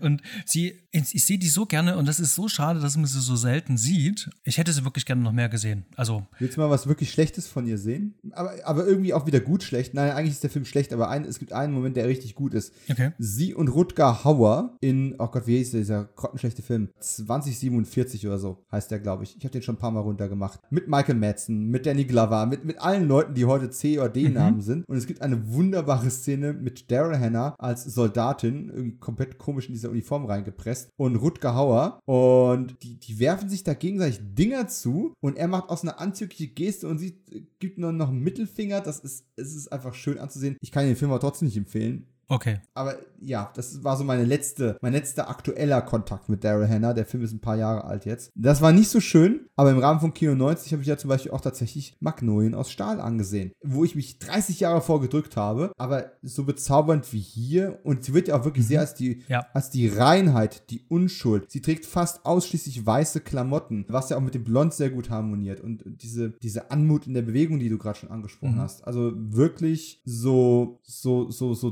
dauerglatt geölt und schlangenartig fies wie Sam Neill ist, so einen schönen Gegenpol steht, stellt Daryl Hannah ein, einfach dar. Und ja, Chevy Chase ziemlich luftleer zwischen. hahaha. Aber nee, wirklich wenige Lowlights, eine Menge Highlights. Wollen wir noch kurz äh, Steven äh, Tobolowski und Michael McKean erwähnen? Unbedingt. Tobolowski, Character Actor, der ist ja wirklich überall dabei, in jeder Serie, in jedem Film, der jemals gemacht wurde. Ähm, wenn ihr was wirklich Witziges hören wollt oder sehen wollt, googelt mal Steven Tobolowski äh, und Steven Seagal auf YouTube. Und dann erzählt er eine, eine Story, wie Steven Seagal ihn als Serienkiller in Glimmerman nicht töten wollte, weil er gerade zum Buddhismus gefunden hat.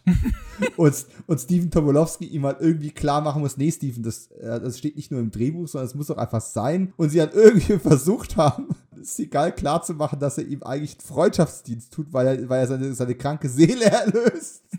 damit Seagal ihn einfach endlich abknallt. Äh, lachst du dich kaputt darüber. Und ja. Naja, Ned, Ned Ryerson. Oh, Immer auf den ersten Schritt aufpassen. Das ist immer ein Reinfall. oh mein Gott, Ned Ryerson. Der Film ist auch famos. Wann, der kam doch auch in den 90ern raus. Den müsste ich doch bald auch auf der Pfanne haben. Täglich grüßt das Murmeltier ist 94, da hast du noch ein bisschen. Ah, okay. Ned Ryerson. Und natürlich, äh, ich habe zu meiner Frau sogar gesagt, na, na, hast du, hast du Charles äh, erkannt? Hast du Charles McGill erkannt? Sie, wen? Habe ich schon wieder vergessen. Was? Wo? Hä? Ja, Michael McKean war nicht nur Agent Mulder in Akte X, sondern der war und ist natürlich auch äh, wichtiger Bestandteil von Better Call Saul. Was, was ist deine... Hm? Du zuerst. Nee, ähm, mach du. Was ist deine erste Assoziation mit Michael McKean? Dieser Film. Und dann kommt, Tatsächlich? dann kommt Better Call Saul. Tatsächlich. Weil das sind, ähm, also gerade Better Call Saul, das ist outstanding. Also das ist, äh, das hat mich so mitgefiebert, also mitgerissen. Ich habe so mitgefiebert. Ähm, ich glaube, dritte Staffel muss das gewesen sein. Ich habe die letzten vier Folgen am Stück gesehen. Wirklich am Stück gesehen. Und ich Oh hätte Gott. auf Arbeit gemusst. Ich habe bis nachts um drei das gesehen, weil ich das zu Ende sehen wollte. Ich war wirklich voll drinne und das Spiel hat mich komplett äh, mitgenommen. Ich muss dazu sagen, ich habe es sogar in der deutschen Synchro gesehen und da wurde er auch hervorragend synchronisiert vom, ich vergesse immer seinen Namen, ähm, Stammsprecher, der macht auch. Ähm, ja, er macht, äh, macht äh, Mark Harmon in äh, NCIS. Ganz genau, ähm, ja. so eine markige Stimme und das, das ist einfach nur. Wolfgang Kontrus ist das. Da, Dankeschön, Kontrus, genau. Und das ist so eine outstanding Leistung und oh, in diesem ja. Film ähm, kann man noch gar nichts davon sehen, da kann man noch nicht mal irgendwelche Umrisse davon erkennen, äh, zu was der Mann eigentlich in der Lage ist. Das ist natürlich auch dem Drehbuch geschuldet, aber das sind genau die zwei Sachen, ähm, wo ich ihn sozusagen mit in Verbindung bringe. Und bei dir? Ich meine, er gibt hier wirklich sehr gut den schmierigen Kumpel, oder der, den auf den ersten Blick eigentlich ganz guten Kumpel. Mhm. Und das ist auch so ein schöner, auch so, so, so eine Wegwerfszene einfach, dass du mal siehst, so, was, du, was, was Nick denkt, wie sein Leben aufgestellt ist, wie seine Freunde auf. Er hat nicht viele Freunde, unterstelle ich zumindest, aber zumindest ein paar. Aber wie die reden, sobald er nicht mehr da ist und potenziell vielleicht sogar tot ist oder sonst irgendetwas. Das ist natürlich irgendwie schon eine gewisse Bitterkeit. Und da geht der Comedy-Aspekt ein bisschen flöten. Deswegen muss gleich einer seinen Wein über sich ergießen. Aber ähm, nee, Michael McKean, ich hatte tatsächlich komplett verdrängt, dass der hier dabei war. Es war mit Sicherheit der erste Michael McKean-Film, den ich gesehen habe. Und natürlich ist jetzt, jetzt Better Call Saul so überlebensgroß in mich reingebrannt, aber über Jahre hinweg. Also ich habe es gerade eben als Gag gesagt, aber ich meine, das meinte das voll ernst. Spinal Tap. War er äh, Auch nicht. Fox Mulder. Ach, Fox Mulder? Fox Mulder in Akte X. Es gibt einen Zweiteiler in der, boah, schlag mich tot. Ich glaube, sechste Staffel, sechste, siebte Staffel. Ja, müsste sechste Staffel gewesen sein. Da gibt es einen Zweiteiler, wo es zu einem Körpertausch kommt. Und Fox Mulder, also David Duchovny und ein ähm, Regierungsbeamter, gespielt von Michael McKean, die Körper tauschen. Und Michael McKean, der sich im Spiegelbild in der Reflexion als Michael McKean sieht, aber eigentlich in dem Körper von David Duchovny steckt. Und der dann äh, wirklich vor dem Spiegel probt so Mulder, FBI, FBI. Und auch dann versucht Scully anzubaggern. Das ist einfach, also stell dir einfach mal vor, wie sich Michael McKean auf dem, also auf dem, auf dem Schreibtisch einmal so vor Gillian Anderson so lang mhm. regelt und, und, und mit ihr in Anführungszeichen arbeitet, aber eigentlich nur an ihr arbeitet. Das ist, das ist Comedy Gold. Das, das, das kann man unmöglich überbieten. Ich glaube, Dreamland, äh, Dreamland 1 und 2 hieß das. Fun fucking tastisch, aber Better Call Saul mindestens ach, eigentlich besser, weil er einfach das Dramatik, also er ist ja als, vor allem in den USA als Komiker bekannt, aber das Drama-Gehalt äh, und die Wucht, die der mit großen und kleinen Gesten da reinbringt, das ist, dass er dafür nicht mindestens 50.000 Preise gewonnen hat, ist äh, ein Skandal. Ja, das, das sehe ich auch ähnlich. Guter Mann. Sehr guter Mann. Und ich glaube, das können wir jetzt so gegen Ende des Podcasts langsam auch sagen. Irgendwie trotz allem, obwohl vielleicht nicht der perfekte Film, weil vielleicht auch ist auch das Problem, dass es kein sehr spektakulärer Film in dem Sinn ist. Mhm. Er hat für die damaligen Verhältnisse spektakuläre Tricktechniken, aber er fokussiert sich schon sehr stark auf die Isolation eines einzigen Mannes, mhm. eine frisch erkeimende Liebe, die direkt vor eine, vor eine Probe gestellt wird, die ziemlich unübersehbar ist und natürlich auch eine, eine Bedrohung und ein bisschen Action-Adventure. Aber es ist halt nicht, es geht nicht um das Schicksal der Welt oder sonst irgendwas. Es sind keine spektakulären Action-Sequenzen jetzt in dem Sinne drin. Aber er hat natürlich trotzdem auch noch, er hat auch immer noch Comedy-Elemente drin. Es sind ein paar sehr gute Gags drin, ein paar gute Physical Gags sind drin, ein paar gute Wortwitze sind drin. Bessere als ich heute gemacht habe, auf jeden Fall. Aber ja, vielleicht hat es für den ganz großen Hit nicht reichen können, aber ich persönlich finde den nach wie vor unheimlich sympathisch. Auch wenn er sicherlich nicht ähm, John Carpenter Top 5 landen würde. Aber er ist auf jeden Fall in meiner Chevy Chase Top 5. Auf jeden, auf jeden. Ich, also vielleicht Platz 2, hä? Ja, doch, äh, Platz 2, das trifft es ganz gut. Platz 2. Bei Platz 1 ist es halt so, dass müsste sich, Platz 1 müssten sich dann zwei Filme dann irgendwie gleichzeitig dann teilen. Ja, und ich, ich sag mal, ich, ich bin ja, ich habe mich ein bisschen davor gedrückt, Lowlights rauszupicken, aber auch Highlights, ne, die Regentropfen. So, ah, ich muss, das, ich muss ein Regen loswerden. Nein, du bist wunderschön. Und das ist, da ist, sind so viele schöne und auch süße Momente in diesem Film einfach irgendwo drin. Genauso wie natürlich Gags, wenn er. Und ich, ich habe tatsächlich gedacht, diese Traumsequenz, die da mitten im Film irgendwo ist, wo er irgendwo reingeht und dann, hey Nick, hey mhm. Nick, und er sitzt hier ans Klavier und spielt noch schön, ne, spielt also eine Runde auf dem Piano und alles super cool. Ich dachte, ich dachte, das reißt mich so ein bisschen raus. Oh, eine Füllersequenz, um jetzt noch ein bisschen Comedy zu bringen. Und es war ja im Endeffekt auch so, aber die Art und Weise, wie sie da diesen, ja, wie soll ich sagen, äh, in der Körpermitte durchsichtigen Gag gemacht mhm. haben, echt geil hat's, hat's gerade noch mal rausgerissen. Ich glaube, wenn ich wirklich den, den schlechtesten Moment rausziehen müsste, wäre es wahrscheinlich das Ende tatsächlich. Also das Ende endet, dieses, ja, ja, dieses äh, Skifahrt-Schlussbild. Ja. Ja, das wollte ich tatsächlich sagen. Exakt das. Und das sah schon irgendwie fake aus, bevor wir heute dieses Making-of gesehen haben, um zu sehen, dass sie es im Studio mit drei Pappwänden da äh, äh, aufgezogen haben. Das wirkte irgendwie schon immer dran geklatscht. Ja, ich meine, ich mag natürlich ähm, Schneekulissen, das ist was, was Tolles, aber das funktioniert halt, es tut nichts Gutes für diesen Film und es ist halt einfach, nee, es ist Quatsch. Es, es macht keinen Sinn. Das ist eine komische Note, auf dem der Film da endet. Das ist tatsächlich auch so mein ähm, Lowlight in diesem Film. Ich, ich hätte vielleicht tatsächlich, keine Ahnung, also die ersten Bilder, die mir immer in den Sinn kommen von dem Film, sind zum Beispiel dieses Joggen am Strand, Mhm. wo er dem Angler vorbei joggt, nur, nur die, die Armreifen und das T-Shirt und alles mögliche, guten Morgen, und der andere ohne umdrehen, guten Morgen zurück, ne? Oder auch das Tennisspielen mit den schwebenden Schweißbändern. Und ich hätte vielleicht gerne das alternative Ende gesehen im Film mit der Geburt der Kinder, weil er ja irgendwo so sagt, ne, ich hätte mich, ge- ja, wie unsere Kinder wohl aussehen würden. Mhm. Oder, oder würden wir jemals rausfinden, wie unsere Kinder aussehen? Und vielleicht hätte ich das lieber als Schlusspunkt noch gemacht. Hätte gar nicht, um mit dem, beim Thema des Films zu bleiben, hätte gar nicht gezeigt, wie das Kind aussieht. Ob man's, also kann man es kann man's sehen, kann man es nicht sehen, kann man es zur Hälfte sehen. Mhm. Es ist ein Horrorfilm auf einmal von John Carpenter und man sieht die Haut nicht in die Innereien. Mhm. Ähm, also vielleicht einfach nur so, man, man, man, sie presst, man hört den Schrei und er macht so ein typisches Chevy Chase-Gesicht und du kannst alles drauf projizieren. Mhm. Ich, Ähm, Ich weiß nicht, ob es tonal gepasst hätte, aber, aber vielleicht einfach so eine verrückte Frage dazu. Dieses Zyklotron oder was weiß ich, was das ist, wovon die da ja sprechen, was ihn ja unsichtbar macht. Das Haus ist ja nun komplett unsichtbar, ne? Und auch er ist unsichtbar, aber er hat ja ähm, sich, äh, besteht ja aus sich wieder regenerierenden Zellen. Das heißt also, alte Zellen sterben ab und neue kommen. Das würde ja bedeuten, dass dieses Zyklotron ja eigentlich ja weiterwirkt. Das heißt also, dass es sich ja auch regeneriert. Weißt du, was ich meine? Und damit wäre die Frage eigentlich beantwortet, ob dann die Kinder dann tatsächlich dann auch zu einem gewissen Teil dann eben halt, naja, ähm, halb transparent sind oder so. Das wär's ja dann. Das wäre wär, wäre eigentlich ein Batman-Schurke. Halb unsichtbar, halb sichtbar.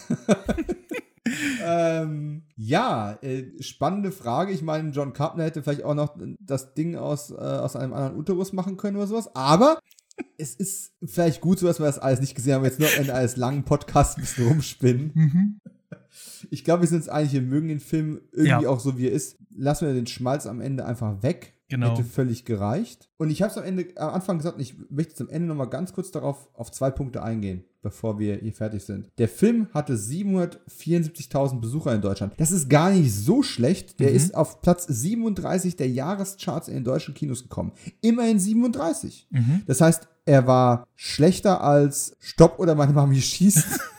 Auf Platz 27. Ich weiß nicht, was mit unserem Volk nicht stimmt. Last Boy Scout, Batmans Rückkehr, die waren alle besser als er. Alien 3 war, meine ich, auch besser. Mhm. Um nochmal einen Bogen zur Nostromo-Verschwörung zurückzuschlagen. Und äh, war aber tatsächlich besser als Star Trek 6, das unentdeckte Land. Das- was mal ein fucking geiler Science-Fiction-Epos-Megafilm ist. Jupp. Und er war besser als Erbarmungslos von Clint Eastwood, Schade. der auf Platz 44 gelandet ist. ist mir, manchmal sind mir Kinocharts unbegreiflich Ja. und es ist einmal mehr ein Beleg dafür, dass du erst 10, 15, 20 Jahre später wirklich beurteilen kannst, was ein Film wert ist. Mhm. Und zum Schluss noch ein kleines Zitat, das ich gefunden habe. Ich glaube, auf der Wikipedia ist zitiert worden. Der Filmkritiker Dessen Howe hat für die The Washington Post geschrieben: Memoirs of an Invisible Man isn't a movie. It's an identity crisis. Und er hat es eigentlich als Beleidigung gemeint, weil er halt tonal sehr zwischen Drama, Sci-Fi, Love Story und Comedy hin und her schwingt. Mhm. Und ich sage, es ist eigentlich eine Stärke, weil solche Mixturen so schön auf den Punkt gebracht und handwerklich perfekt umgesetzt, findest du nicht an jeder Straßenecke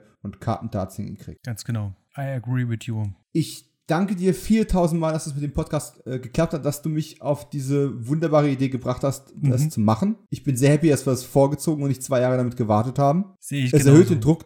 Es erhöht den Druck auf dich, dass du irgendwann zurückkommst. Ähm, wir werden dich bestimmt äh, ähm, bei uns auch mal begrüßen dürfen zu ähm, einem Film. Mit Sicherheit. Mhm. Ja, ist, also ich bin super fein, ähm, war ein tolles Gespräch und ähm, ich habe mich wunderbar aufgehoben gefühlt und ähm, ich hoffe, ähm, dass auch der eine oder andere vielleicht ein bisschen anders über diesen Film denkt und das nicht so verstauben lässt sozusagen in seiner Vorstellung, was können denn so gute John Carpenter Filme, denn ich denke, wir haben es ganz gut rausgefunden, dass das eigentlich dann doch ein ganz guter John Carpenter ist, auch wenn nicht John Carpenter drüber steht. Sehr schön gesagt. Und damit verabschieden wir uns, bedanken uns bei allen Hörern äh, fürs Zuhören, freuen uns drauf, wenn ihr beim nächsten Mal wieder einschaltet und werfen mal einen Blick unter Chevy Chase Trenchcoat und lasst euch überraschen, was drunter ist. Wo findet man dich am besten auf den Social Medias? Wo bist du am aktivsten? Twitter, Facebook, das ist so das, das Gängige. Ähm, findet uns unter Nostromo-Verschwörung oder mich eben halt ähm, als Sebastian Schmidt. Und ähm, wer äh, wissen will, was ich mache, www.soulscapepictures.com, da findet ihr mich und könnt sehen, was ich so mache. Und äh, wenn ihr einen Film wollt von mir, dann einfach anschreiben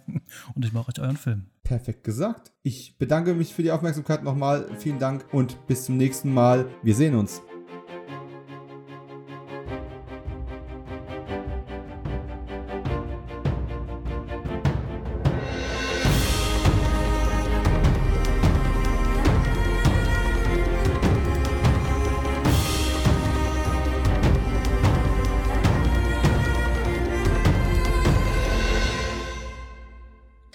Kino 90, die totale Erinnerung. Moderiert und produziert von Dominik Stark, Tonmischung und Schnitt von Jens Nier, Musik von Marvin Hartmann, Designs und Grafik von Tobias Spüro und Sam Freisler.